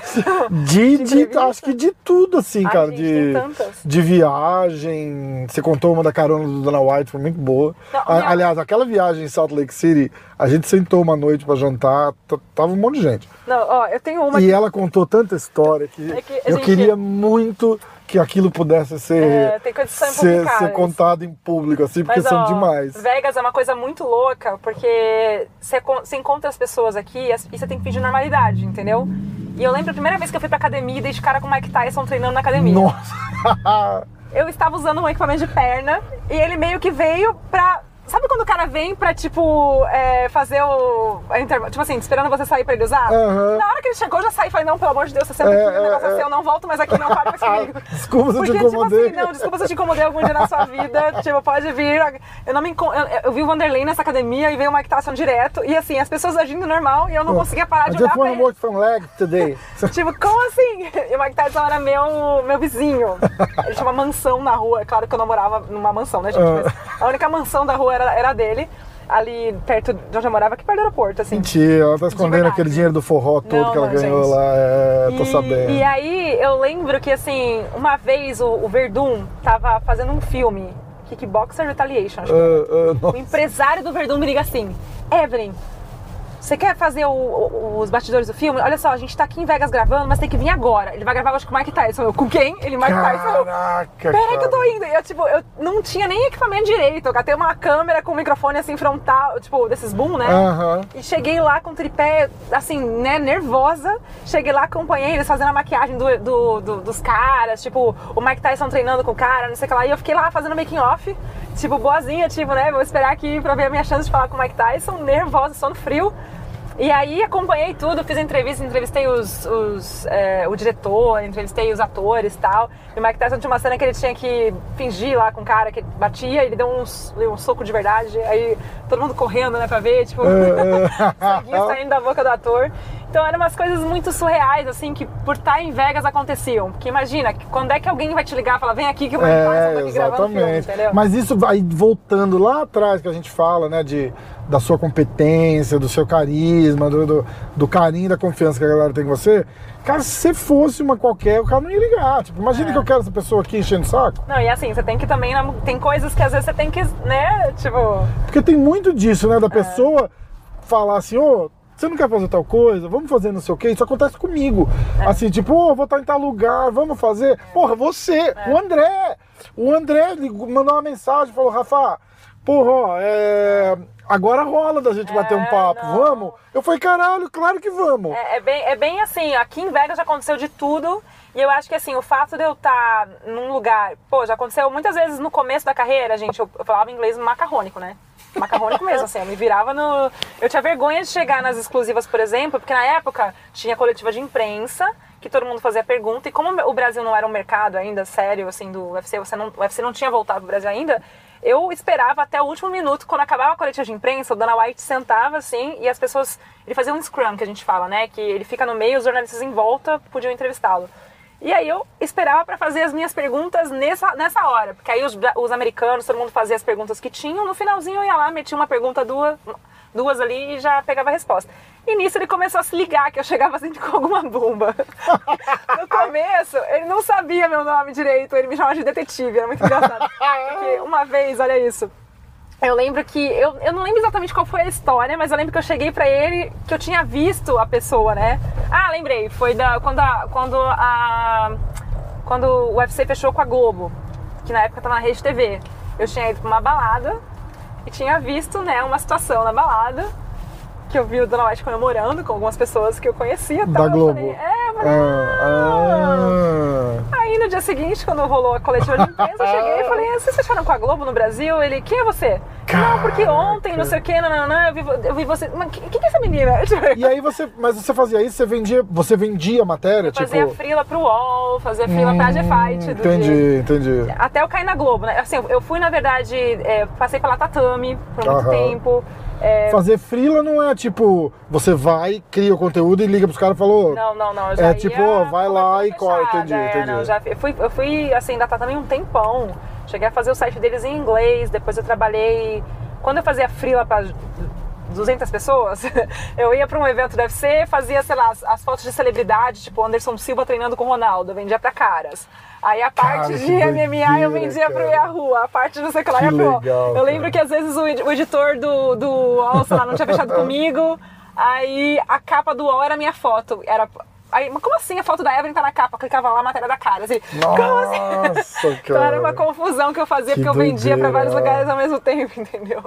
Aí depois Cara, eu acabei caindo na. G-Fight, que na época tava começando com o Diego Ribas. Já, Caramba. já fui, já trabalhei pra ele, olha. Trabalhou pro bom chefe ele? Na época não lembro, não trabalhei muito direto. Bom, menos mal. é, não, é, mas o Diego menos mal, gente boa menos mal. O. Diego é gente boa, Diego é É, gente não, boa. a gente é parceiro aqui em Vegas. É, pô, tem que ser, né? Tem, não dá Tem como. que ser. E aí, ali, tá vendo? Tem uma Starbucks ali, mas eu acho que a drive-thru é da frente. Ah, tá. frente. Tá. Aí, enfim, é, eu vou falar até amanhã, tá, gente? Vocês deixarem. Então, na hora que você clicar, que eu paro de contar a história, você me avisa. Não, pode contar. Mas aí, mas aí era muito disso, assim, sabe? De estar de tá nos lugares que aconteciam as coisas, entendeu? Então você chegava, do nada aparecia alguém e, pô, eu tô aqui onde aconteciam as maiores lutas de boxe, cara. Eu, eu cobri, né, Triple G, cobri Caramba, Manny. Pacquiao, cobri Floyd Mayweather. Eu gosto. Você gosta? Eu gosto, Eu mas não eu não gosto. gosto tanto quanto eu gosto de MMA. É, não, eu acho que. É, eu acho que o problema é assim, se você entra na luta assistindo MMA, nada mais fica bom. É, não. Né? Porque, pô. Assim, eu acho o boxe mais difícil. hum, né? Mas, assim, de começar a cobrir esses eventos grandes, pô. Quando o Conor foi lutar contra o Floyd Mayweather, era muito engraçado, Caramba, porque ele ficava procurando demais. os rostos que ele conhecia O pra Conor? ele, é, pra Ah, ele- ah. nas entrevistas, porque tinha, tipo, muita imprensa de boxe e tal, e o pessoal não dava moral pra ele, né? Então ele ficava, é, é, é muito barrista, né? Também, não é? ele ficava procurando quem ele conhecia e pedia pra gente fazer perguntas, assim, não, você foi. Caramba, cara. Então, é, Tem alguma história legal com o Conor? Porque ele parece ser um cara legal, não parece? Cara, ele é gente boa, ele é muito. Aqui acho que é drive true também. É. Ele, ele, é, ele é gente boa, ele é muito maluco, assim, mas ele sempre amou o Brasil muito, sabe? Porque na época que ele, que ele ia lutar com o Aldo, né? E que deu todo aquele problema de, de, de lesão e tal. é. A gente foi acompanhar muito perto, né? Muito de perto tudo. A Anaísa foi a pessoa que, na verdade, deu a breaking news que o Aldo tinha quebrado a costela. Então ele olhava pra gente, ele via Brasil na nossa testa, assim. E aí ele já vinha meio que tentar entender o que tá acontecendo, né? Teve uma Aham. vez que ele. A Ana tinha dado essa notícia, a gente chegou pra gravar com ele numa coletiva de imprensa e ele, é verdade mesmo? Ele quebrou mesmo a costela? E ela teve que falar, quebrou, Conor, não sei o quê. Aí na hora de gravar o, o workout dele, né, o treino, ele ficava dando soco perto da câmera da Ana e falava assim, mostra pro Aldo! Nossa, cara. Aqui, ó, mostra pro Aldo! Mas já teve eventos assim, por exemplo, que ele me viu e ele, fala, ele abriu assim, ele não sabia meu nome, né? Ele, combate! Combate. Aí ele vinha, combate, faz a pergunta. É, porque, porra, é, é uma moral, né, cara? É, tem, não. que, tem que fazer, né? Tem Não, fazer, é, né? ele, é- ele é muito engraçado, assim. Aquele jeito doido dele de ser, né? Polêmico e tal. Tá gravando TUF agora, então vocês imaginem, né? O que não vai vir Imagina nesse se o, se o Aldo falasse inglês, cara. Cara, é, mas sabe o que eu acho do Aldo, gente? Ele é muito ele, não consigo É. imaginar ele diferente. É. Eu consegui dá. fazer o Aldo dizer que ele broxou na, depois da luta com o. Ai, meu Porque Deus. e foi, foi um negócio tão engraçado. Peraí, eu vou pedir. Como é que você toma o Eu café? tomo... Cadê meu celular? Ai, vou pegar um cappuccino. Ok. Pega um frappuccino mo- um moco. Gente, meu Eu celular. tenho aqui, ó, uns Ah, tá aqui. Calma Não, eu tenho aqui também, ó. Deixa eu catar meu aplicativo. É, meu celular acabou a bateria. Aqui, ó. Por isso né, que não aqui. tá tocando. Vou pagar o café que ele pagou Não, eu tenho, eu tenho o aplicativo também. Aqui, não, mas tem, ó. Calma aí que eu tenho. Aqui, ó. Eu tenho. Cara, é 40, 40 dólares. What would you like today? Eu ganhei de presente. Can I have a Can I have a Trenta iced coffee with extra sugar, no cream? No, I mean, I'm sorry, a Trenta Trenta iced coffee, coffee with. extra cream, no sugar. You got it. Anything else today? Yes. Yes, uh, mocha frap. What size? Uh, small is fine. You got it. What else today? That's, That's it. all. Eleven sixty is your total. Thank you. Thank you. Usar meu presente de aniversário. Maior diferença que eu vi de Nova York pra Flórida foi a Starbucks. Sério? É, você chega na Starbucks em Nova York. Hi, yep, yep, Bye. yep. Você vai na Flórida. Todo mundo quer. Hey, good morning. What a beautiful day. What can I get you? É, todo mundo é tão feliz lá, cara. Não é muito louco, né? Todo mundo é. A gente tá falando do Aldo, né? Tava. Ah, então. Aí o Aldo vem no, no, no, no A gente tá falando da luta e tal, né? Aí eu falei, aí ele tenta revanche, não dão, não sei o quê. Aí toda aquela história, não quero mais lutar, vou jogar futebol. Aí eu falei assim, deu uma brochada ali depois daquela luta de aí ele fez assim, deu uma brochada. eu foi tão engraçado a cara que ele fez na hora que eu perguntei, porque é tão. Acho que é tão informal assim que ele assustou, sabe? É muito, é muito, não, é eu acho engraçado que ele me chamava de Veveca, eu não aguento. É Veveca. Aí eu, ai senhor, né? Veveca, eu acho muito bonitinho. Ele é muito gente boa, É, né? nele é cara? Vivi, o pessoal lá da, da, da, da- Eu ia falar TT, olha isso, da Nova União. Dedé tava falando com ele agora hoje de manhã também, então é muito louco, né? Essa. Não, e, e é uma coisa muito. Eu não me acostumo até hoje, gente, com essa coisa de. Desses caras estarem sempre perto, assim, sabe? Uma vez eu lembro que eu, eu, eu fui dar uma carona pra ele pra algum lugar, ele ficou 40 minutos no meu carro, a gente, num trânsito dos infernos, a gente tava na Califórnia. Ficava assim, gente, o alto tá no meu carro. Tipo, eu não, Ah, eu não me foda, acostumo né? com essas coisas, É muito sabe? louco, é muito, né? muito É surreal. muito louco, é. Porque você vê os caras, né? Eu, pô, eu, eu comecei a acompanhar Aldo na minha tá meu tarde. É, porque o Aldo tá no meu carro, gente do céu. Eu, tipo, Ai, então, cara. quando ele atende, assim, o carinho que eles têm é muito legal. É, De, é, de- eu fiquei assim com o cara com, Borrachinha. Eu tava falando que a Ta- a Tamara teve em casa esses dias, e aí eu tava terminando a decoração do estúdio, né? Eu tenho uma luva assinada pelo também ajudei, tá, gente, no estúdio? Ajudou muito, cara, com a luz. Nossa. Essa é uma história que eu não conto. Outro dia fica pra uma outra hora sem falar nomes para proteger os inocentes. Mas aí tava lá, eu tenho um pôster que o turma me deu assinado por todo mundo. Aí eu tenho o pôster do assinado pelo Poitin depois da luta. Ai, que legal. E aí eu tava falando, eu falei assim, eu não tenho um copo de café assinado pelo Borrachinha, Eu não tenho nada. nada assinado por ninguém, eu gente. nunca pedi, nunca lembrei de É, pedir. não, eu não tenho nada Eu assinado. nunca lembrei. O Poitin eu lembrei de pedir, porque foi o dia que eu, eu levei. Eu vou, eu vou contar a história, que não devia, mas eu vou contar. Eu levo a Não tenho luva. culpa disso. Eu levo a luva pro Glover assinar. Ah, E aí a gente até faz uma brincadeira, porque depois que ele ganha, eu levo a outra pra ele assinar. ah entendi. E aí vira uma tradição. Passa aqui. Traz a, traz a, luta, a luva pra assinar. Sim. O primeiro dia, tava todo mundo em volta ali. Aí eu, eu, aí eu dei a luva pro Glover assinar. Aí eu tinha uma outra luva lá, porque era um par. Olha. E aí eu fiquei sem graça, aí eu dei a luva pro turma e pro Poitin assinar também. Não desmerecendo, mas eu ia pedir só pro Glover. Vocês estão ouvindo aí, não? O Poitin não tinha nem lutado no UFC ainda. Aliás, eu olha, falei, Poitin piorou. eu tenho uma luva assinada pelo Poitin. Ele já estava contratado, mas ele não tinha lutado. Eu falei, provavelmente a primeira luva assinada pelo Poitin no UFC é minha. Caraca. Tem noção? Ó, pra não falar que eu não Ih, tenho ó, nada assinada, Isso é amor, ó. O resto é.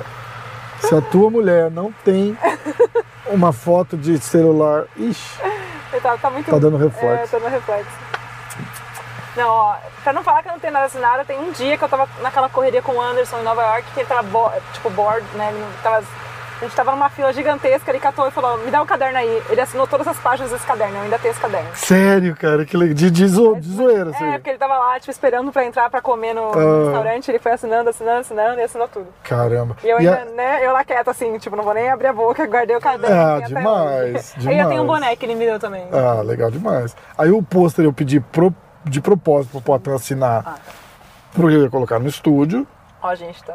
E aí, Tá se complicando aqui. e aí eu lembrei que eu não tenho nada do, do Borrachinha, por exemplo, que é, que é amigo também, não é mais nada. Porque- Mas você não lembra de pedir. Não, e eu acho também, assim, como eu era jornalista e tal, eu tinha uma coisa assim, É. né? De, tipo. Porque cê- às vezes você tá, tá, tá com um cara que você- conhece o cara que ele vai enfrentar também. então, Conta tipo o assim, código secreto dos jornalistas, por código favor. secreto dos jornalistas. O que pode e o que não pode. Ah, assim, eu sou um...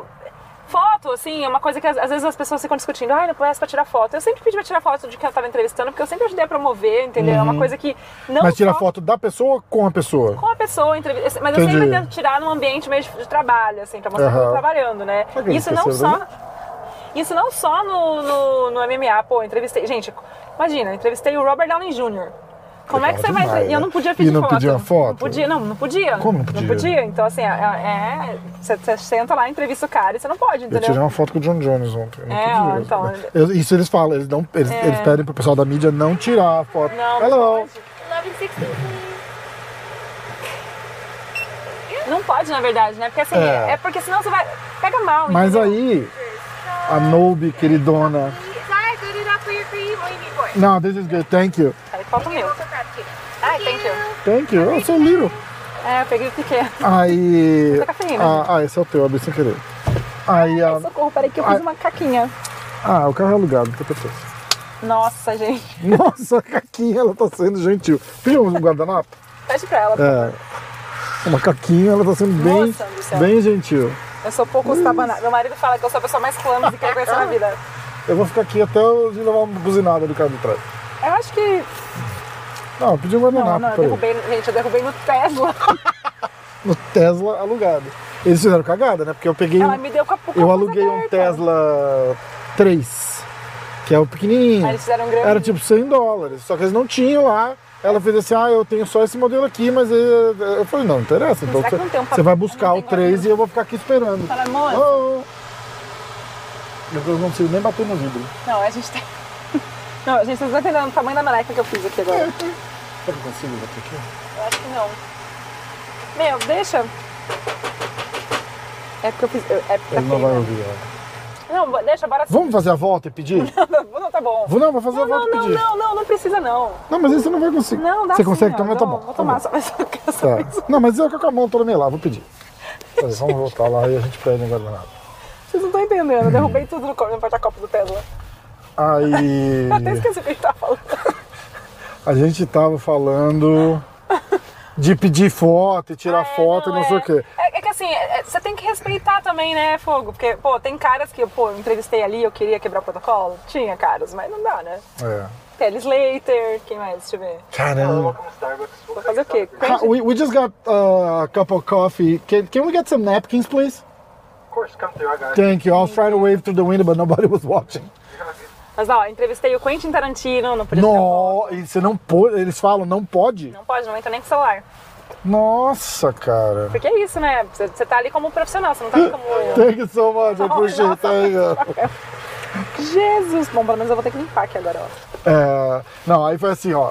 Eu tô lá, bravo, porque eu tava lá no final da, da, da, da sala de imprensa. Cheguei lá, normalmente sempre, sempre teve meu nomezinho lá, né? Ah, é que em Aí- Vegas só fica o pessoal que vem direto. É, então. Aí ela fez assim, ah, é open seating. Ah, eu aí você adoro, senta, senta. Não, mas não foi ela, foi uma outra menina.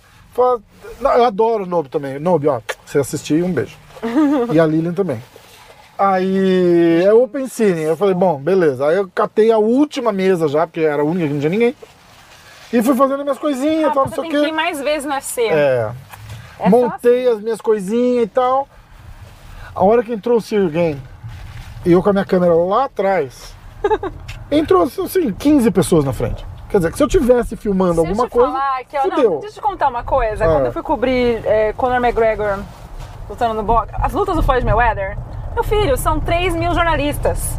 Você não consegue. Sabe como é que é a, a parte de entrevista? No, eles pegam assim um espaço, eles, eles colocam tipo uma fita e mandam vocês acumular lá. Pra você conseguir espaço ali. E assim, o cara vai passar. Se você conseguir chamar a atenção dele, ele para pra falar com você, entendeu? É assim. Nossa. Você não tá entendendo o Tá perrengue pra conseguir É, falar com o Floyd é. A gente conseguiu algumas vezes. Por sorte, a gente estava perto de alguém que ele conhecia. Ou às vezes olhava, gritava alguma coisa, o cara olhava e vinha. Mas, gente, não tem o que fazer. São, É foda. é muita gente. Então, assim. Eu acho que você tem que ir mais pra UFC, cobrir mais UFC. Que É, porque é, mas é que, a- é que a pegada é meio diferente. Eu me sinto meio inútil, na verdade, sabe? De tipo. Ai, gente. Porque eu, eu aqui, sem gerar conteúdo, não, não tem por que eu estar aqui, sabe assim? Uhum. Então, tipo, aí eu vou lá, aí eu penso assim, ah, eu vou filmar, eu vou filmar o John Jones, né? A, a press conference, vou fazer uma pergunta, vou filmar, posto aquilo lá, eu gerei conteúdo, tá legal. Eu falei, vou filmar o quê? Se, não, se o Cyril Gain entrou e já pularam 15 na frente, você imagina, a hora que o Jones estiver ali, eu não vou conseguir filmar nada. Aí eu falei, quer saber? Eu vou embora. Fiquei puto, fui fui embora. Aí eu arrumei minhas coisas e chamei um Uber. Enquanto eu tava andando pelo corredor ali, eu chamei um Uber. É, eu vou trocar de. Moço, desculpa, mas eu quero. É, chamei um Uber e fui andando pra, pra, pra recepção. Chego na recepção, pá, fico parado na porta, tá frio, né? Fiquei do lado de dentro esperando. E aí tinha um camarada parado na, na calçada ali com aquele colete e câmera, né? Se vocês nunca viram, é assim, o cara veste uma armação, uma armadura, que ele pendura uma câmera na Tem frente, tem um, né, um contrapeso atrás e tal, pra ele filmar em movimento. E eu fiquei olhando, eu, eu- na, na minha inocência tremenda, eu falei assim, vai chegar o Conor. Falei, caralho, vai chegar o Conor. Já tava com o negócio aberto ali cancelar esperando. o Uber. Eu falei, vou Aham. cancelar o Uber e vou ficar aqui esperando. Aí para uma van, era o Jones. Ah, Aí desce o John Jones, eu filmei ele entrando assim, demorei uns dois segundos pra perceber que era ele. Aí, aí ele entrou e ficou parado literalmente do meu lado. Assim, esperando alguém chamar, porque eles estavam preparando alguma coisa pra Você fez nenhuma filmar. pergunta? Pra filmar. Não, não, não, não falei nada. Pra filmar ele entrando, né? E aí, eu de olho na Nobe, que eu tava ali, eu falei, não vou pedir pra tirar foto com ele aqui, com ela ali olhando, vai, já, já vou me queimar, né? Aí, aí a Nobe saiu pra fazer alguma você coisa e ele vai continuou e ele continuou morgando ali do meu lado, assim, parado, esperando. Aí eu não resisti, aí eu fiz assim, aí eu, aí eu cheguei e fiz assim, Hey Jones, uh, fica aqui, get a quick picture with you. Ele, yeah, my man, of course. Ele é bonzinho. Aí eu fui, tirei a foto, falei, I'm a big fan. Ele, thank you, thank you so much. É, então, eu, eu tenho assim prints de foto, de entrevistas e tal, mas eu não tenho foto, tenho às vezes em momentos de entrevista, assim. É difícil, né? Tipo, a gente quer, mas ao mesmo tempo eu tento. Tem algumas coisas que eu também não faço. Por exemplo, assim, eu tento não confundir a amizade que eu tenho com as famílias e com todo mundo com o lado jornalista, né? Tipo, Sim. tem perguntas que você tem que, você tem que E, poder fazer. e os caras levam muito pro pessoal, né? Não, mas é- então, mas é essa a diferença. Se você Ah. conseguir, você tem que eles entendem, eles sabem que você que é a sua profissão, entendeu? E você tem que conseguir fazer perguntas que Ah. você precisa fazer. E assim, eu sempre consegui fazer isso, entendeu? Eu sempre consegui fazer as perguntas difíceis, os momentos difíceis. E, e, assim, graças a Deus até hoje eu não tive nenhuma situação em que, sei lá, é, alguém reclamou, ou, ah, ou ah, você, entendeu? Mas pode acontecer também às vezes. E é questão de conversar ali É. né, assim, hoje eu tô numa outra posição, que hoje eu sou, né, hoje eu sou mais... Hoje eles não têm escolha, eles têm que falar com ela. Não, e hoje, assim, é é diferente, né, o tipo de, de matérias que a gente vai fazer. Lógico, né? lógico. Mas- É mais aquelas, aquela parada tipo, e aí, Não, são como. coisas mais exclusivas, como né? A gente vai ter é- acesso à, à casa dos caras. É- Não é mais a pegada hard news que é, que, é, que é mais difícil. Porque, gente, eu fiz hard news por 10 anos, né? Então é muito difícil. O cara perde a luta, vai pro hospital e a gente tem que conseguir que ele fale, né? Essas coisas que, É foda, que são né? complicadas, É. assim. Então hoje eu não preciso mais fazer isso, graças a Deus. Que é um momento que é complicado, né? Eu odeio falar com. ter, ter que atrapalhar o cara que, que acabou de perder e tá naquele momento. E o cara não difícil. quer falar, você sente que ele Mas não você quer falar, né? né? É. Tipo, E aí, o que, que, que aconteceu? isso, né? Então é aquilo, assim, tem, tem jeitos e jeitos de fazer isso, tem gente que faz questão de falar depois que perde, tem gente que não quer falar, isso tem que respeitar. Exatamente. Mas assim, E saber como se aproximar também. é? exatamente. Ah. E, e eu tenho muita sorte de ter podido acompanhar de perto muitos momentos históricos. Então, assim, é surreal. Você pensar nos últimos 12 anos, eu tava aqui Caramba. vendo tudo. Eu não sei pra quantos eventos eu fui ao vivo, eu parei de contar no 80. Mas Nossa. eu passei disso faz muito tempo, porque isso foi antes de eu virar é, correspondente da TV, né? Nossa. Então, você consegue imagina. fazer um top 5 De maiores eventos. assim. maiores momentos? Cara, Porque não necessariamente eventos, entendeu? Uhum. Sei lá, tipo. Ó, lembrando pela cabeça aqui, quando o Verdun conquistou o cinturão no México contra o Velasquez. Eles quase morreram antes daquela luta, você lembra disso? Sim, do negócio do gás. que história louca, cara. Esse, esse evento foi especial porque a gente tava no México, a torcida inteira contra o Verdun, todo mundo contra. Eu e a Anaísa lá, e acho que o Derek tava só a gente. E o que aconteceu? O Verdun ganhou. E a, a gente tinha ido no. A gente tava, o México tava passando por um problema absurdo de protestos e tal. A gente tinha sido escoltado até a arena. e a gente teve que esperar o Verdun fazer o, o teste antidoping pra poder falar com a gente. Porque tem que fazer, né? Depois que sai da arena, do, do octógono tem que fazer. E ele não conseguia fazer o teste não conseguia fazer xixi, sei lá. E demorou pra caramba pra chegar lá pra gente fazer a entrevista. Quando a gente conseguiu fazer a entrevista, a gente não sabia que o ônibus estava esperando a gente ainda pra voltar pro hotel. Nossa. Todos os jornalistas que tinham acabado o trabalho deles antes ficavam uma hora esperando eu e entrevistar o Verdun. queridona. E ela tem coragem de sentar aqui do meu lado e falar assim: me dou bem com todo mundo. Mal sabe ela. Gente do céu, ali foi ter... a, gente, a gente entrando no ônibus felizona, assim, que Ela falou que foi culpa da Anaísa. Ela fez assim: ó, A desculpa. gente teve que ficar quieta, assim, entrar, né? A gente querendo gritar dentro do ônibus, a gente quietinha, assim, tipo, não vamos poder falar nada. Mas aquele evento foi, foi surreal. O próprio 126, né? Que pra ser o meu primeiro evento, imagina, eu tava na frente do octógono, assim, ali na- na- no segundo row de imprensa, vendo aquela luta entre o Vitor e o Anderson. Foi um negócio. Aquilo lá foi loucura. Aquele pra mim é né? especial também. Cara, tem tantos que eu tô tentando puxar pela memória. A Ronda, cara, também, tipo, várias lutas históricas dela. A primeira luta dela contra a Carmucha eu tava. É, aquela luta foi, foi bem surreal, assim, ver a estreia das mulheres, né, no MMA. No É, UFC, né, na verdade, MMA já um tava. caminho. Já foi, assim, É. uma coisa muito bizarra. É... Ah, a Amanda e Cyborg é uma luta que eu não queria ter visto, mas... Nossa, cara. Tipo, tava lá também. John, acho que o John Jones estava nessa luta, porque eu lembro que foi quando eu quebrei meu pé. e eu tive que trabalhar com o pé quebrado. Porque eu não sabia que eu tinha quebrado o pé, eu tava de botinha. Você achava que, ela- que aquela luta a Amanda ia ganhar? Cara, eu tinha. Eu, na época eu achava que se tivesse alguém que conseguisse ganhar da Cris era a Amanda. Hum. Mas eu não tinha, assim, certeza. Não era uma coisa assim, ah, ela vai ganhar, entendeu? Assim, eu tinha acompanhado o camp das duas. Eu tinha acompanhado uma semana com a Cyborg e uma semana com a Amanda. E isso foi uma coisa que me deixou muito assim, porque quando você vai acompanhar camp, eu não sou uma pessoa de ficar levando e trazendo, né? Eu fui na Cyborg, acompanhar a Cyborg primeiro. E eu lembro que a gente. Eu fui na casa dela, minha mãe tava aqui, eu levei minha mãe junto, foi muito engraçado. A gente foi, fiz a casa dela, a E entrevista e tal. como que você para, cara, de amizade, assim, que é, É, foda, não. não, é? E aí eu fui, fui no camp da, camp da Amanda. No camp da Amanda, quando eu vi como, ele, como o Anderson França e o pessoal estavam é, fazendo plano pra pegar a Cyborg, Nossa. na hora ali me deu aquele, fala, meu Deus, porque você vê que ela espera pra dar o bote, né? E, e eles contavam como ela vinha tal, como é que a Amanda tinha que, que apostar nos, no, nos ganchos, no overhand, né? No overhand, que era um negócio.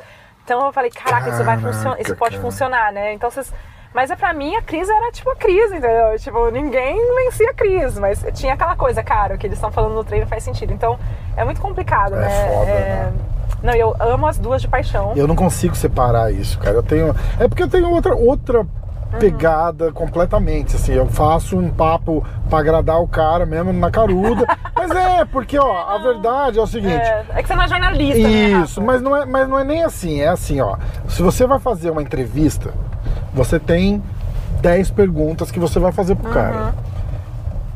Perguntas fáceis, entre aspas, e perguntas difíceis. De repente, um assunto que o cara não gosta de Sim, falar. sim. O Jones, por exemplo, sei lá, perguntar de alguma coisa de doping. Você acha que ele Eu gosta de falar disso? com ele sobre isso várias Entendeu? vezes. assim, Mas fala. assim, se o cara não gostou de falar, ele vai terminar de responder e você vai fazer outra Ou ele vai pergunta. falar next question. Exatamente. E bora pra próxima pergunta. Aham. Num papo, você fala sobre um negócio que já deixa o cara desconfortável ali, acabou o papo. Cara, de... não. Entendeu? Tipo, o cara já vai se fechar. É, depende, assim. E aí, mas a vibe de- É. da, da- da resenha, assim, né? Porque não é só o, o papo, é a resenha, é dar risada, é deixar o cara à vontade, sim. falar merda, sabe aquelas coisas? É, não, Então, é. tipo, eu, eu tomo muito cuidado, eu nunca falo de nada muito polêmico, assim, que é Uhum. pra não deixar o cara retraído. É que a gente, Pra ficar é um papo legal, tem que- entendeu? Você tem que tocar na polêmica, né? Porque É o que a galera tem que entender, tipo, o que eu faço não é informativo. Não, é, não, sim. Entendeu? Igual, a gente, igual o que a gente tá fazendo aqui, não é informativo. É a gente tá. Tá pô, é, é, pô, da Evelyn, da, da, da profissional, história de luta e tal, não sei o que. É legal pra caramba ver isso. Não necessariamente tem que ser informativo. É, então, mas quando você tá fechando VT, você Não, tá é fazendo, aí 100% diferente a pegada. informa- é, com E aí você tem que certeza. falar de assunto que às vezes o cara não quer. né? Exatamente, Mas exatamente. assim, é, eu falo isso não só no MMA, né? Porque nos últimos dois, três anos eu consegui cobrir muito. Quando, quando veio a pandemia, eu virei praticamente a correspondente da Costa Oeste sozinha. Então eu cobria futebol, natação, é, sei lá. Cobri o Kobe Bryant, o acidente, né? Cobri o, Nossa. cobri o atentado que aconteceu aqui em Vegas. que Não, a gente acabou de passar, né? passar. Eu cobri tudo que você pode imaginar. Então, foi, assim, o- qual, qual foi o mais difícil, assim? o mais difícil pra O mim do foi Mandalay. o do Mandalay, porque É. foi a primeira, primeira vez que eu entrei ao vivo na TV sem nunca ter feito vivo na TV na minha vida. Nossa E eu virei correspondente, tipo, virei, eu- fui a correspondente da Globo News por 24 horas até a galera chegar de Nova York, entendeu? Entrando ao vivo sem Caramba, nunca ter cara. feito vivo na TV, na vida. Eu já fazia umas colaborações pra Globo Internacional, Uhum. mas eu não... Você ficar ali, tipo, num telefone celular, num microfone, Aham. falando com todo mundo, tipo, foi... E assim, eu, pô, eu tava ali, me chamavam Cristine Pelá, Cristiane Pelágio, sabe? Cralha, a galera que eu falava, caraca, Caraca, gente que eu, tipo, né? assistia na televisão em casa, eu falava, É. gente, o que, que eu tô falando, assim? E eu passando informação, né, naquele susto da cidade que eu amo, que tava devastada, assim, foi o maior ataque a tiros da história moderna dos Estados Unidos. Uma loucura, né? Mais de 500 feridos. Nossa, tipo, muita gente morreu, então, assim, entrevistando família e tal, foi, foi meio bizarro, assim. Agora, a morte do Kobe Bryant mexeu muito, porque foi um acidente que o cara caiu de helicóptero com a filha, É, que né, loucura, com mais né, gente, e eu fui direto pro lugar onde tinha caído o helicóptero. Nossa. Então, não dava pra ver, né? Era um morro. E ali era aquela coisa da. da- da- sabe quando a família tá sem notícia tal? O próprio 126, né? Que pra ser o meu primeiro evento, imagina, eu tava na frente do octógono, assim, ali na- na- no segundo row de imprensa, vendo aquela luta entre o Vitor e o Anderson. Foi um negócio. Aquilo lá foi loucura. Aquele pra mim é né? especial também. Cara, tem tantos que eu tô tentando puxar pela memória. A Ronda, cara, também, tipo, várias lutas históricas dela. A primeira luta dela contra a Carmucha eu tava. É, aquela luta foi, foi bem surreal, assim, ver a estreia das mulheres, né, no MMA.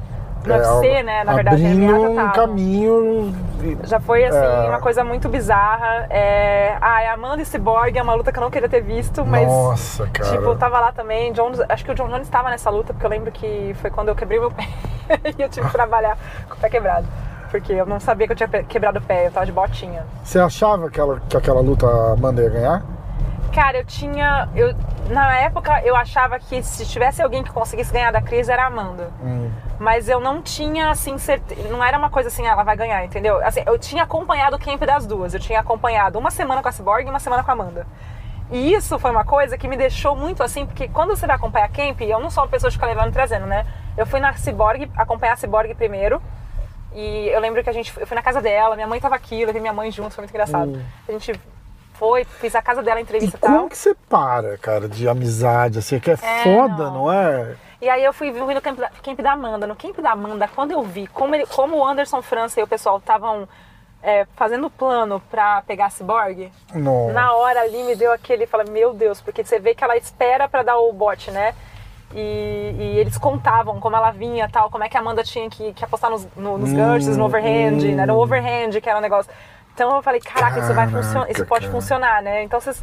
Mas é pra mim a crise era tipo a crise, entendeu? Tipo, ninguém vencia a crise, mas tinha aquela coisa, cara, o que eles estão falando no treino faz sentido. Então é muito complicado, É né? foda, né?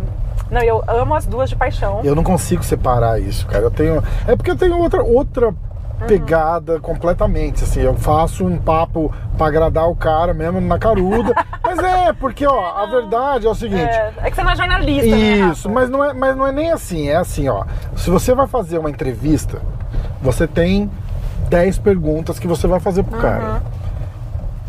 Perguntas fáceis, entre aspas, e perguntas difíceis. De repente, um assunto que o cara não gosta de Sim, falar. sim. O Jones, por exemplo, sei lá, perguntar de alguma coisa de doping. Você acha que ele Eu gosta de falar disso? com ele sobre isso várias Entendeu? vezes. assim, Mas fala. assim, se o cara não gostou de falar, ele vai terminar de responder e você vai fazer outra Ou ele vai pergunta. falar next question. Exatamente. E bora pra próxima pergunta. Aham. Num papo, você, você fala sobre um negócio que já deixa o cara desconfortável ali, acabou o papo.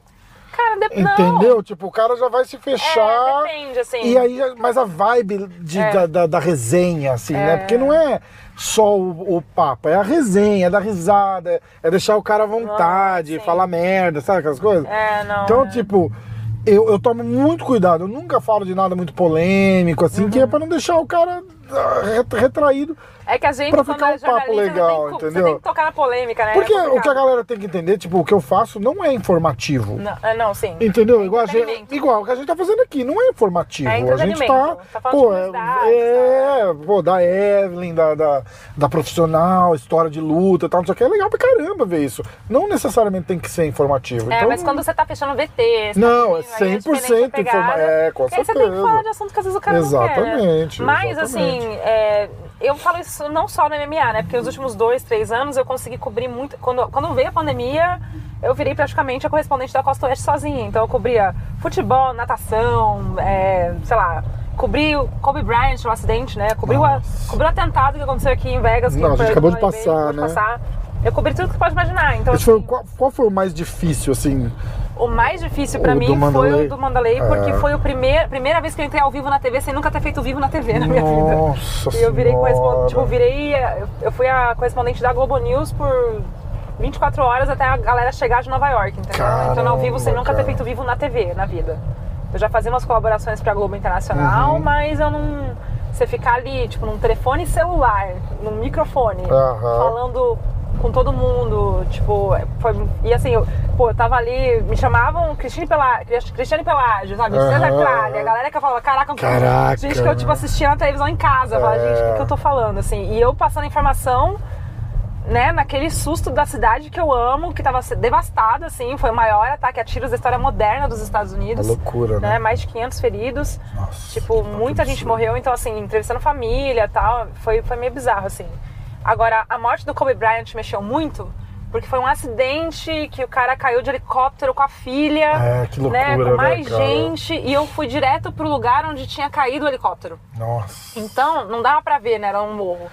E ali era aquela coisa da. da- da- sabe quando a família tá sem notícia tal? e Aí quando confirmam Foi no dia morte. que caiu? É, me ligaram assim: caiu um helicóptero, Kobe Bryant deve estar dentro, a gente tá Nossa confirmando, pega o carro em quantas horas você Senhora, chega cara. lá. Aí lá vai eu largar tudo Puta e que bora. pariu. Fui dirigindo, cheguei no. no- lá onde foi, né? Lá. Aí, aí você chega num lugar desse, o que, que você faz? Não, eu chego num lugar desse sozinha de noite. É, não, e você chega, você tem uma, uma carteirada que você dá, assim, fala, sou, Que carteirada, filho. sou da imprensa, nada, tipo, e? Se chegar eu lá e falar assim, ó, ó, eu vim filmar aqui, Eu, tipo, eu cheguei e É. fui tentando falar lá. Tipo, eu tenho uma carteirinha de- da Associação de Jornalistas, né? Mas Uhum. não adianta nada nessas horas, não.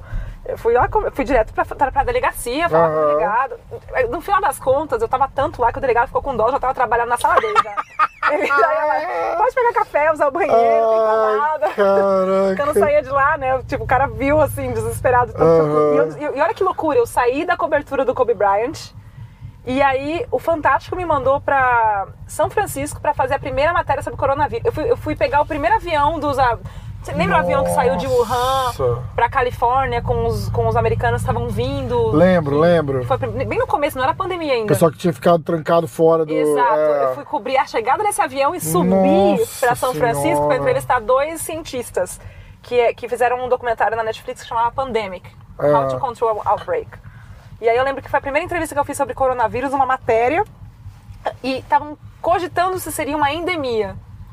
Depois virou pandemia. É, endemia ou pandemia, Então, assim, caramba. eu, tipo, gente, imagina isso. E Era uma loucura, né? De manhã eu tava falando de Kobe Bryant, à noite de pandemia, no dia seguinte era o UFC. Entendeu? Aí, sei lá, Uau. era, é, mudava muito a, a minha rotina, assim, mudava muito o que, o que tava acontecendo, entendeu? De um dia pro outro, ah, arruma suas malas, vai pro México. Ah, não, agora você vai pra não sei Que onde. doideira. Então era. E aparecer no Fantástico, assim, a primeira vez no Jornal Nacional. Nossa, o Jornal Nacional, meu primeiro foi o Kobe Bryant ainda. Sério? Primeira Dá vez. um flashback foda, assim? Dá tipo, porque... caralho, tô no Jornal Nacional. Porque, cara, É um primeiro... big deal do caramba, não, Não, é? primeiro que foi uma correria do cão que eu fechei o jornal faltando 10 minutos pra entrar no ar. Eu achei que não ia dar tempo. Eu falei, pronto, perdi o emprego. Gravei Meu ontem do do céu, carro, inferno. Tipo, Nossa, vou, vou pro Jornal Nacional, vou pro Jornal Nacional. Não deu tempo, perdi o emprego. Meu Deus, imagina. Aí na hora que o negócio. Porque tava- tinha tanto jornalista em Los Angeles que a internet não funcionava, a gente não conseguia mandar material. Caramba. Foi bem complicado, mas assim, foi ao ar, deu tudo certo, respirei, aí no dia seguinte foi. Então, e logo depois já já emendei um fantástico. Então, assim. é- Gravadinho no, no VHS, Não, no videocassete, eu aperto o REC. E o mais louco, na verdade, era que eu falava, caraca, tipo, eu, eu me via na televisão vendo uma- umas coisas que eu assistia com meu pai quando era criança, sabe? Muito louco. É, é muito O louco. próprio Globo Esporte, a vinhetinha do EE, né, do Globo Esporte, Aham. quando começa, eu ficava, tipo... É, foi, foi, assim, trabalhar na Globo pra mim foi um sonho. E eu nunca me imaginei fazendo esporte. Eu entrei no jornalismo pra ir pra hard news, assim, eu não queria esporte. Que é Hard news, louco. tipo, notícia. Trabalhar com é, notícia, assim, eu cheguei, a, eu cheguei a ter programa em rádio que eu fazia. A gente, eu vou contar umas coisas. Tem que pensar como falar. não vale pedir pra cortar depois, hein? Não, eu, vale, eu trabalhei tira em rádio, eu trabalhei em rádio AM muito tempo, eu tinha programa que eu entrevistava, é, tipo, músicos, né, chamava influências, que eu apresentava Hum. com o Pablo de Moraes na época, que era um menino que também era de Osasco. Eu tive, eu tive um programa numa rádio de um shopping, que to- tocava só no, no shopping, e aí quando um professor nosso ficou sabendo tal, tava mudando uma rádio AM, e aí chamou a gente pra fazer o programa nessa rádio, a gente entrevistou muita gente famosa, assim, nesse... Mas tá dinheiro isso? Cara, na época era... era Como que ganha dinheiro? É salário é. na época, né? Você tá falando daqui a. A gente tinha salário e tinha patrocínio. Né?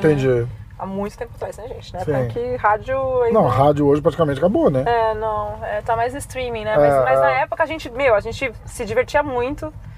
E eu cheguei a apresentar programa infantil em rádio, eu tenho uma PCA. Enfim, a minha vida é um filme, gente. Já fiz de tudo um pouco. Mas é, esse programa tem uma PCA, ganhou do, da Associação Paulista de Críticos de Arte, inclusive. Chama Olha. Cirando da Criança, olha que beleza. Ciranda da Já fui a criança. Xuxa da Rádio A gente América. tá, vai, vai anotando no bloquinho aí, pessoal, pra gente. Mas é, o que eu tô falando assim, pra, pra eu trabalhar com esporte, eu precisei. Você entra, você entra pro jornalismo porque você quer mudar o mundo, não adianta. Todo mundo que eu conheço que é jornalista quer fazer alguma coisa de diferente, quer, né? Não é só ser apaixonado por comunicação, né? E aí você vai. Às vezes não vai no começo da profissão do jeito que você quer, né? Eu fui pra assessoria de imprensa, que é uma coisa que eu não me imaginava fazendo, aí fui fazer outra coisa, aí a gente vai indo, né? Eu- esse meu chefe que me trouxe pra Vegas, eu trabalhei pra ele 17 anos. Caramba. Ele virou meu pai, assim, tinha um segundo pai pra mim, Aham. porque era isso, assim, ele era o cara que, entendeu? Me, me, me botava, tipo. ele ac- Ele acreditou muito em mim numa época em que eu tava, eu tava começando a faculdade, entendeu? Tipo, ele, não, vamos aí que eu, né? Até hoje a gente Muito legal muito, isso, né? Então, é, é, tem aquela pessoa que te dá um empurrão, que te ajuda, e assim, meu- minha carreira foi pra vários lugares diferentes até cair no UFC, né? Até cair, tipo, na Globo, até cair no, no jornalismo esportivo, que é uma coisa que eu não me via fazendo, entendeu? Então, Se não tivesse esse cara, você acha que não teria Não a Evelyn que a gente conhece não, hoje? Não tinha vindo pra O Vegas. que, que você acha que você tá fazendo? Nossa, eu ia estar numa vidinha pacata. Pacata eu não sei se ia estar, porque eu ia estar fazendo 50 coisas, eu acho. Ia estar naquela pegada de dois, três empregos, provavelmente, em São Paulo. Trabalhando em alguma rádio, jornal? Ia trabalhar, ia trabalhar com isso, né? É, eu acho que eu ia acabar trabalhando com TV em algum momento da minha vida que eu queria muito. Mas não sei se desse jeito, sabe? Eu cheguei a ter uma produtora no Brasil, no comecinho, assim. Meu, eu era DJ de festa de... Meu, eu fiz mais de... Cuidado. Fazia festa de casamento, fazia 15 anos. Vocês estão entendendo? Eu era mestre de cerimônias de casamento, fazia. Era muito engraçado assim, essa época. Ficava Caramba, cara. na a baladinha lá que eu tocava em Osasco. E, e aí, isso era uma coisa que eu fazia de frila que eu curtia muito, assim, entendeu? Eu conhecia muita gente, né? Me ajudava também a. Eu amava a música sempre amei, então era um jeito de ficar perto do. Né, do da parte artística também. Eu, Eu sempre curti eu vou virar produção. aqui, porque não tá andando, Ó, né? é, vira aqui, preciso sair. Peraí, peraí que tá vindo um carro. Não, tem um vídeo aqui, olha que chique que é esse carro. Não, gente, eu não. Você acha que você não vai conseguir, não. Eu vou sim. O Tesla aí, amigo ó. Tesla vai deixar aí pra. Mas enfim, era essa loucura, entendeu? Minha vida sempre foi muito louca, assim. E meu pai é um cara que desde muito cedo. Meu pai uma história pior, né, que a minha, assim. Ele pegou paralisia infantil com 3 anos de idade. Nossa! É, na época não sabiam o que era, que era interior de São Paulo. Ele ficou muito tempo trancado num quarto, sabe? Tipo, a, a história dele é maluca. Ficou com alguma sequela? Ele depois não de... mexia a perna direita. A direita não, a esquerda. É. Ele perdeu. to- Não, a direita. Ele perdeu total os movimentos, né? E aí, enfim. E a vida inteira dele, ele foi. Ele é engenheiro de áudio, né? Então ele sempre gostou muito de música tal. Me botava pra cantar quando era criança. Gente, eu, eu gravava jingle esportivo. esportivo jingle político em Vegas. Em Vegas Ah, não! Ele escrevia Você lembra as algum? músicas. Não. Mas Não ele escrevia as músicas e ele me, me botava pra cantar. O e jingle aí. político é o melhor. Sé- Sério, aí na parte das eleições, os carros, os carros de som ficavam passando perto a de casa eu voz a voz. Você lembra algum? Canta algum. Não lembro, cara. Pode mudar o nome ah, tem do o do meu tio, que era Ah. Jesus, olha isso, gente. Meu pai é Jesus voltou. Meu, meu Jesus... Jesus Rodrigues, que trabalhava na funerária. Vocês não estão entendendo. Gente, Gente, a minha vida é um livro ambulante, mas enfim. Qual que era o jingle? Era. Como que é? Osasco só tem um jeito, é Jesus para prefeito. Ai, gente, meu pai. Ai, cara, muito E aí, meu tio, cara, ele era, ele era vereador em, em Osasco. meu tio Jesus, ele é muito meu fã. bom. Assim. pensando, Jesus na funerária. Não, então, a, a- a secretária dele ligava, né? Alô, é da funerária cá, né? municipal. Ah, só um segundo que o senhor Jesus vai falar. Imagina, como que você Pra onde que eu vou? pode vir... Não, é, pode virar direito. É, direito aqui? Só um segundo que o senhor Jesus vai falar. Ah, não, a gente se ferrou. Eu acho que não tá, É. tem saída. Dá. Vai ter que voltar. Será que não? Tinha, não tem mais. Hum, Você vai ter que voltar mesmo. tá. Então você imagina, assim, ah, é só um segundo que o senhor Jesus vai falar. Aí você liga e fala assim, alô, é da funerária municipal? É. Ah, Jesus Ai, sabe ali, falando. Sabe ali falar com Jesus. Ai, muito bom. É muito engraçado. E ele é muito fã de MMA, gente. Ele me acompanhava Sério? tudo. acompanhava- Eu assisti que com certeza eu vou falar pra ele. Tio, um beijo, porque ele é muito dono de Osasco ainda. Toda vez que eu vou pra lá. E, enfim, família maluca que eu tenho. Tem funerária ainda? Não, não. Ah, não? Agora ele, ele tá em Tá casa. precisando- Só assiste o UFC Fight Pass agora. Ó, que Foi o legal. primeiro assinar me mandou lá bonitinho. Já tinha mudado lá. Então, Eu assinei, eu assinei também, eu tô É? pagando lá, não uso. Porque não mãe- passa no. no Ah, não passa no- na Flórida, né? Ele, ele funciona, mas eu não vejo os eventos. Eu consigo. Sabe o que, que aparece? A luta do time no dia seguinte tá lá. Ah, é? Se eu quiser assistir. Ah, não é que eu não me aguento, né? Não, eu podia mas- salvar 80 dólares do pay-per-view e assistir no dia seguinte. seguinte, Você acha é. que dá? Não, o que eu acho bonitinho é que ele perguntou, assim, quando eu assinei, ele foi o primeiro a ligar. Meu pai até faria a mesma coisa se estivesse vivo, né? Mas quando eu assinei, a primeira coisa, ele ligou, como é que eu faço? Aí ele pediu pro meu primo ir lá, colocou no computador, aí todo dia ele me manda, ele me manda foto. Eu Que mostrar no WhatsApp, ele manda foto. massa. É muito Que bonitinho. massa. Que massa. É muito legal. O- ama MMA. Essa. Você tem alguma informação de, de como foi o lançamento? Superou a expectativa? Não sei essas informações de número ainda, porque eles não passaram, né, pra gente. Mas a galera tá feliz, pelo menos? Tá todo mundo feliz, assim, Ah. até onde eu sei. Então, tudo bem. tá tudo meio que caminhando, né? Eu, eu também acho que deve ter um planejamento, né? Coisa Lógico, curto prazo, lógico. porque a gente sabia que ia ter um, um tempo de migração também, transição. mas Sim, sim. Não, não, não sei de, de números, assim. Não tô por dentro, porque eu também, gente, correria que tá. Ah, não, mas não, não, nem números que eu falava. Tipo, dizendo, e aí, ó, galera, foi bem, foi legal, tal, do que. O que eu ouvi dizer é Ó, que. Deixa eu te mostrar aqui. Por causa. Ah, do, Ó, ele fica mandando. ah, que massa, cara. muito bonitinho, muito né? legal, Ele manda tudo. muito ó. legal. Se você catar, tipo, metade das, das coisas é só foto minha É fotinho televisão. dele na televisão, é, É, muito legal. é. Deve ser um orgulho do caramba, É, né? ele é muito, Não é é? muito bonitinho. Você vai muito pro Brasil ainda?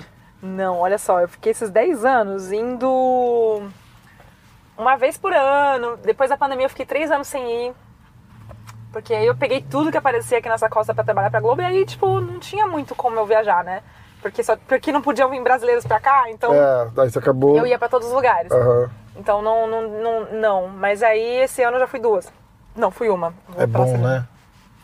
Não é? Dá uma saudade, né? É. Teu marido Difícil. foi pra lá já? Já foi umas. Ele gosta? Gosta. Gosta. É mais brasileiro que eu, em algumas coisas. O Brasil é legal, né? A gente conta pra eles, né? Fala assim, cara, você vai. Comida. Ele já acostumou agora. Uh, aquele. Porque eu acho que você. A gente aqui, a gente acaba virando mais americano do que. do que brasileiro. Acho que a gente meio que tenta viver É, do não. jeito deles, assim, né? Mas a hora que vai pra lá é um. Você fala, cara. Eu- a gente lá em casa, pô, faz comida e tal, juntos, né? A gente- ele ama comida brasileira, a gente faz muito. Então ele tá mais acostumado, assim. É legal viver em Vegas? Eu amo. Se você quiser ir pra aqui, pra direita. Porque não é só. Eu moro em Henderson, né? Que é meio subúrbio de Aham. Vegas. O Daniel então- Grace tá lá, você sabe, né? Sim, perto da minha Ah. casa, inclusive. e ali é de boa, assim, é uma cidade super tranquila. A gente só vem pra esse lado aqui dos cassinos quando tem evento mesmo, Entendi. né? Então, Vive uma vida normal. É, normal. Cidadezinha normal, custo de vida que é bom, não é? não, maravilhoso. É. Comparado com Flórida, com Não, Flórida, Flórida era, era bem baixo, agora É? subiu muito, né? Uhum. Agora subiu muito. Eu gostaria de morar aqui em Vegas. É bem de boa. A única coisa é a secura, né? É muito seco Eu não tinha noção de que era frio e assim. faz frio no inverno e faz calor. É, é, o calor aqui Ó, é ali o brutal, Virgin, né? tá vendo? Ali Tô. onde vai ser o evento da semana que vem. Hum, Ali era o Hard Rock. Baixinho assim? Uhum. Eles vão. Eles tinham uma. Tinha uma guitarra, né? Que eu acho que não tem mais. É, então. Agora o Rádio já comprou o que tinha um vulcão, sabe? O. Treasure Island. Ah, eu lembro, eu Então vai lembro. tirar o vulcão e vai pôr uma guitarra, pelo que eu entendi. É Igual eles fizeram lá no. Tipo Seminole lá de, da Flórida. Da Flórida, Tipo exatamente, exatamente. Muito mal frequentado, por sinal, aquele lá da Flórida, viu? É muito ruim. Aquela área de Miami lá é muito ruim. É muito É. ruim. É, é muito. Sei lá, é, é- é- eu não tô falando mal de latino, tá? É, é- é muito, la- é muito latino. A gente é latino. Mas é. É uma malandragem, assim, que eu acho que supera brasileiro, cara. O, o- jeito, assim, todo mundo quer te passar a perna, todos os caras mal educados. Eu, eu fui pra lá e fiquei chocado, nu- nunca mais volto. Aqui- nunca mais volto. Porque a gente tava olhando, assim, lugares pra. Vamos ficar mais pra perto de Miami, vamos ficar mais pra cá. Eu falei, não, Eu gosto de de jeito Fort nenhum. De jeito nenhum. Olha, legal. É, então, mas aí cidade de praia com criança Não, é. é, é aí, meu, meu caso. notoriamente ruim pra se morar, assim, de. Pra criar família, escola. Ó, é ruim. Se você for reto aqui, a gente vai passar exatamente onde foi o negócio do atentado. Aí você já pode. Tá. Quer ver? Estamos voltando pro carro. É, estamos voltando pro carro. É uma loucura. Isso aqui foi a, era- a rota de fuga, tipo, na época do, de tudo que rolou, né? A gente Nossa. ficava fazendo. Aonde foi o show? A gente vai passar perto. Ah, quer filmar pra gente, Vou filmar aqui. Gente mostrar? Gente, eu vou tirar esses papéis todos da sujeira que eu fiz. Não, ó, põe de novo o negócio sai. Pode ir reto.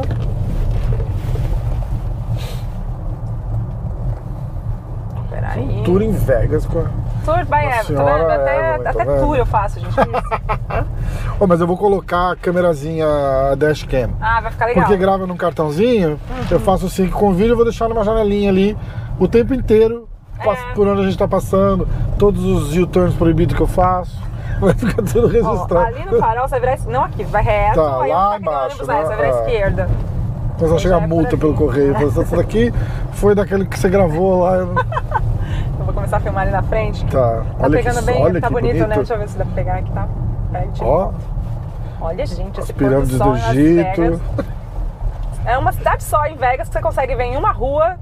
Você vai do Egito pra Itália. É muito louco, né, cara? Nova York tá ali também. E esse muito céu daqui, né? É muito lindo, O Brasil não tem esse céu assim, é estranho, Não. é, é muito eu, louco, O que eu acho né? maravilhoso aqui é que no verão ou no inverno é sempre um céu azul, É. sempre sol. Ó, então aqui onde tá essa, essa grade aqui que a gente vai passar é onde era o show. Hum. Tá vendo? Nossa! E ele tava na ah, janela do Mandarim bem lá, tá vendo? Ó, tirando aqui. Caramba, Aqui era onde cara. o show, aqui é onde tá esse alambrado, tá vendo, gente? Ó, E era tudo isso aqui, né? Era Era, um negócio aqui. gigante, né? Exatamente. Pra pegar essa janela aqui, ó. Era aqui, o palco era por aqui também. E ele tava de frente pra cá, então ele é tava isso? no, tri, no 32 andar, eu acho, se eu não me engano. Eu vim pra cá logo depois, dava pra ver as janelas quebradas É, ainda. Foi bem aqui. E ele tentou também pegar aqueles tanques de combustíveis ali, tá vendo? Nossa! Ele tentou explodir. Horrível, né? Infelizmente fica uma cicatriz assim na Fica, cidade. né? Não tem jeito. Ficou mesmo, né? Ah, o hotel tá aqui. E o hotel desligou, sabia? Desligou, olha. Ele fechou o andar. Não existe mais. Jura? Uau! Eles, eles bloquearam, não tem mais nem no elevador e nem no. Não, não tem mais acesso. Eles não, fecharam. eles não alugam os quartos mais? Que É, horror. não, eles, eles bloquearam com cimento, você não consegue entrar mais no andar, tá fechado. É surreal. Imagina daqui 50 anos alguém entra Não, ali. eu, tenho- eu entrevistei muita gente que não consegue nem vir mais pra strip depois que aconteceu, assim. É mesmo? Gente que tava no show. Caramba, cara. Difícil. Toda, todo outubro, dia 1 de outubro, né? Quando a galera. Ih, ó, vem. quem que tá passando aí? Sei lá. Ó, tá passando uma. Não é uma carreata, eles fecharam a rua, Tá passando um monte de caminhão. um monte de caminhão. Um monte de caminhão de cerveja, filma, gente. ó. peraí. Smithfield. Calma aí, ó. Tô, tá a polícia ali, ó. Peraí, vamos lá, polícia. Deixa eu dar um zoom aqui. Olha lá. Um monte de caminhão, todo gigante, mano. Nossa, gente, tem muitos. É, tem uns 10, a gente vai ficar aqui uma hora se tiver que esperar todos. Aonde que será que esses caras estão indo? Não sei. Mas esses caminhões não estão levando cerveja, eles estão levando United carro. É, Vai ter não, corrida, ó, alguma coisa aqui? Ah, pode ser da Fórmula 1, será? Já? Mas já? Tá cedo. Ó, Ford Performance, Ali é Ba- Bass Pro, Tracker, não sei Austin. Ah, não, é Austin Shallow, não é Austin Martin. que. Loucura, gente. Ah, Aí abriu, ó. Abriu, abriu, abriu. Aproveita pra ir embora. É. Mas é isso, Rafa. Quero ver você me mandar todos esses vídeos e eu quero ver eu editar, né? Porque É, é um negócio tão fácil de, de fazer aqui, ó, uma câmera só. Eu, Joga no Premiere e manda dar o sync do áudio. eu fico. Ah! Eu não tenho Premiere, eu tenho Final Cut, mas o Final Cut tem que a mesma coisa. É, é. Olha aqui, dicas de iluminação. Ele, por exemplo, se eu soltar os clipes lá, ele vai. Se você der o sync automático, ele vai. Que irado, eu vou Se fazer. você tiver essa versão mais nova, eu acho. Tá. Eu tô considerando jogar fora o Final Cut e comprar o Premiere. É que o Premiere é subscription, né? Eu odeio É subscription. que eu adoro, porque eu já tô acostumada. É. né? Muito, tempo, muito tempo fazendo mesmo. Ah, é que racing é- mesmo. é Vai ter racing, alguma, sim, talvez NASCAR. NASCAR, É. Deve ser NASCAR mesmo. É. Hi, all folks ah, NASCAR racing. ah. Mas, é, mas aí é isso, Rafa. Tô aqui há muito tempo, Muito legal. nessa vida doida, e agora nessa nova fase aí de tentar continuar levando. Acho que o meu desafio maior é continuar levando, aproximando os atletas do público, né? E levando um olhar que. é- eu- às vezes eu quero ser a fã que consegue fazer pergunta pros caras e faz as perguntas que os fãs também queriam fazer, sabe? É, é. Não adianta ser E, só. é- mas eu acho que é esse o teu, o, o- o teu diferencial, porque a- apesar de ser uma baita profissional, você n- é, eu acho que você sempre teve, mesmo trabalhando para a Globo, que é super é, rigorosa com, com postura, né, e tal, você sempre teve esse lado meio que você falou assim, tipo de uma de uma pessoa comum fala- falando com o cara, você fala, nossa, que legal, porque você simpatiza, tem, tem, É. tem, tem repórter que você simpatiza e tem repórter que você fala assim, nossa, Eu acho que eu acho que esse é o principal papel, porque assim, já é um esporte que já é conhecido, ainda tem, infelizmente, até hoje as pessoas que, ai, não é esporte, é brutalidade, ai, não sei o quê. Eu acho que quanto mais a gente aproxima a história dos caras, a gente conta, é. acho que é um jeito de você humanizar, né? E aí eu tentava fazer isso com as matérias, o máximo possível, assim, trazer o lado humano dos caras, mostrar É. um pouco da curiosidade, né? É o cara que também tem filha, que tá ali, que é é uma profissão como qualquer outra, né, no caso. Só que é a profissão que eles escolheram e que eles têm que entrar num ringue, num octógono ali pra, né, pra poder ganhar o dinheiro deles e o ganha-pão. Exatamente. Então é um jeito de tentar também desmistificar um pouco o esporte, eu acho, sabe? E aí eu te, tô tentando fazer isso ainda. A gente tá com algumas outras ideias aí de coisas que ainda vão acontecer, né? Então. E aí acho que agora também tem tudo pra crescer e a gente ter cada vez mais assim, espaços também é, de divulgar mais histórias, né? Vou ter mais acesso também a algumas coisas. Acho que você vai ter que sair pra isso. É, eu sei, eu tô fingindo Tá de bobo aqui. Porque Nossa. aí também é um jeito da gente. é, da- é- é- acho que é um pouco da minha característica, sabe? De, de ter um pouco esse, esse lado de perguntar o que precisa, mas também perguntar uma- um jeito mais leve, assim, de entrevistar. sim, né? sim. E, e ter esse acesso agora irrestrito assim, Uhum. fica mais fácil trabalhar, não fica? Fica, com certeza. Não, Eu agora eu não tem vou estrutura. conseguir dar Não, um você de- pode, pode de por ali, eu te bobo. Ah, dá? Tá bom. É, também tem um jeito de você. É é mais fácil, na verdade, né, pra gente conseguir conversar com as pessoas que a gente precisa e tal. Aham. E graças a Deus, assim, o fato de eu estar. Pode ser pra cá. O fato de eu estar há tanto tempo nesse esporte também, acho que conheço todo mundo, é difícil, né? Às vezes eu não conheço muita gente é, que tá começando agora, que tá vindo do Brasil, às vezes, porque Uhum. eu acabei ficando muito tempo nos Estados Unidos e, muito, e é muito engraçado. Mas eles assim. conhecem você. É engraçado que as É. pessoas pegar, ah, Evelyn. Uma coisa que o Fabiano contou que deve ser muito louco é. Eles devem pensar a mesma coisa de você, né? Tipo, ai, eu não acredito que eu tô aqui falando É porque com você. Ali, quando tá ali naquele momento de conversar comigo antes da luta, depois da luta, tipo assim, caraca, eu realmente cheguei no UFC. É, exatamente. Tipo, aquela É, mentalidade- faz, faz parte É. acho que, da mentalização do cara. Ah, Aí eu vou entrar, o Fabiano vai traduzir, É. porque eu não falo inglês, e aí eu vou descer e vou falar com a Evelyn, né? Cara, Porque isso é muito é- legal. Tem muita isso. gente que. O Sakai dessa última vez falou, cara, a gente vai fazer aquela entrevista pós-vitória. Nossa, É muito cara. isso, sabe? Fiquei tão de- feliz que o Sakai ganhou, Eu cara. também, Eu gosto cara. muito do Sakai. Então é muito de- desse momento, assim, de, Ah. do cara mentalizar e falar, não, é, a gente vai fazer essa entrevista pós-vitória, pode ficar tranquila. E é, é- é legal de ver, né? E a emoção ali também, pô. Já teve momentos absurdos, assim, já, já aconteceu de tudo, sabe? Já aconteceu de cara chegar e sangrar, me abraçar, me sujar, né? Gente que, não, que teve ataque de soluço. Sei lá, tudo que você pode imaginar, a gente não conseguia parar de chorar. Ai, Acontece uma muito, vez o né? Cerrudo ganhou uma luta contra, nossa, contra o Marlon Moraes, eu lá com o coração partido, ele chega de cadeira de rodas e eu não tinha tempo, eu tinha que entrevistar ele muito rápido pra fechar o VT. Eu lembro que eu baixei o tripé, assim, eu nem pensei duas vezes. Eu baixei o tripé e ajoelhei lá pra entrevistar ele. Ele na cadeira de rodas, eu ajoelhada com o tripé baixo, assim, entrevistando normal e todo mundo em volta de chocado, assim. A menina tá de joelhos. Se ajoelhou pra fazer entrevista com o cara. doideira, né, tipo, cara? eu. Eu precisava do, do vídeo, eu falei, o quê? Vai aí doideira. mesmo, bora. É, Senta- muito louco, né? Ele, ele dá até risada até hoje, ele fala. Ele, parece ser gente boa ele fala, também, ajoelhou né? pro triple C. Ah, eu não ia perder a Ai. oportunidade, né? Ai, meu filho. Ai, cara, muito bom, muito bom. Mas é bem, bem assim mesmo. Ó, vamos, vamos encerrar. Vamos, que eu já falei demais. E sabadão tem evento. Não sei se eu vou, eu vou tentar, de repente eu consigo soltar amanhã, porque não tem muito o que editar. É, na verdade, né? tem só Tem só o. meus vídeos. Eu vou aprender a sincronizar o áudio, vai ficar rápido. Então é só é, vinheta de abertura, vinheta final e a gente solta. Tá bom. Foi uma honra, foi um prazer Ah, imenso. o prazer foi meu, Muito legal. gente, Fiquei muito feliz de, de poder chamar você de amiga depois do Salt Lake City, que a gente, é. a gente tem um grupo secreto. e, Tem e mais a gente gente, nesse grupo. e, é, e a, e a gente vai combinando de fazer esse papo. Eu queria Faz muito. Vou falar de coração que uma das razões de eu ter vindo para Vegas era, era pegar o negócio no cartório, e aí eu falei, ó, eu Ai, vou. gente. Eu falei, porque eu sei que um, uma das coisas que eu vou fazer era gravar com você. Ai, que legal. E isso tava na minha, na minha lista. Nossa, e, eu tô muito feliz e- também. Que bom que esse papo saiu, e né? Eu fiquei, e eu fiquei muito feliz. Muito Eu- A legal. honra foi toda minha. Obrigada aí pelo espaço, Rafa. Finalmente, agora a gente conseguiu colocar o papo em dia, né? Legal demais. Valeu, gente. Valeu.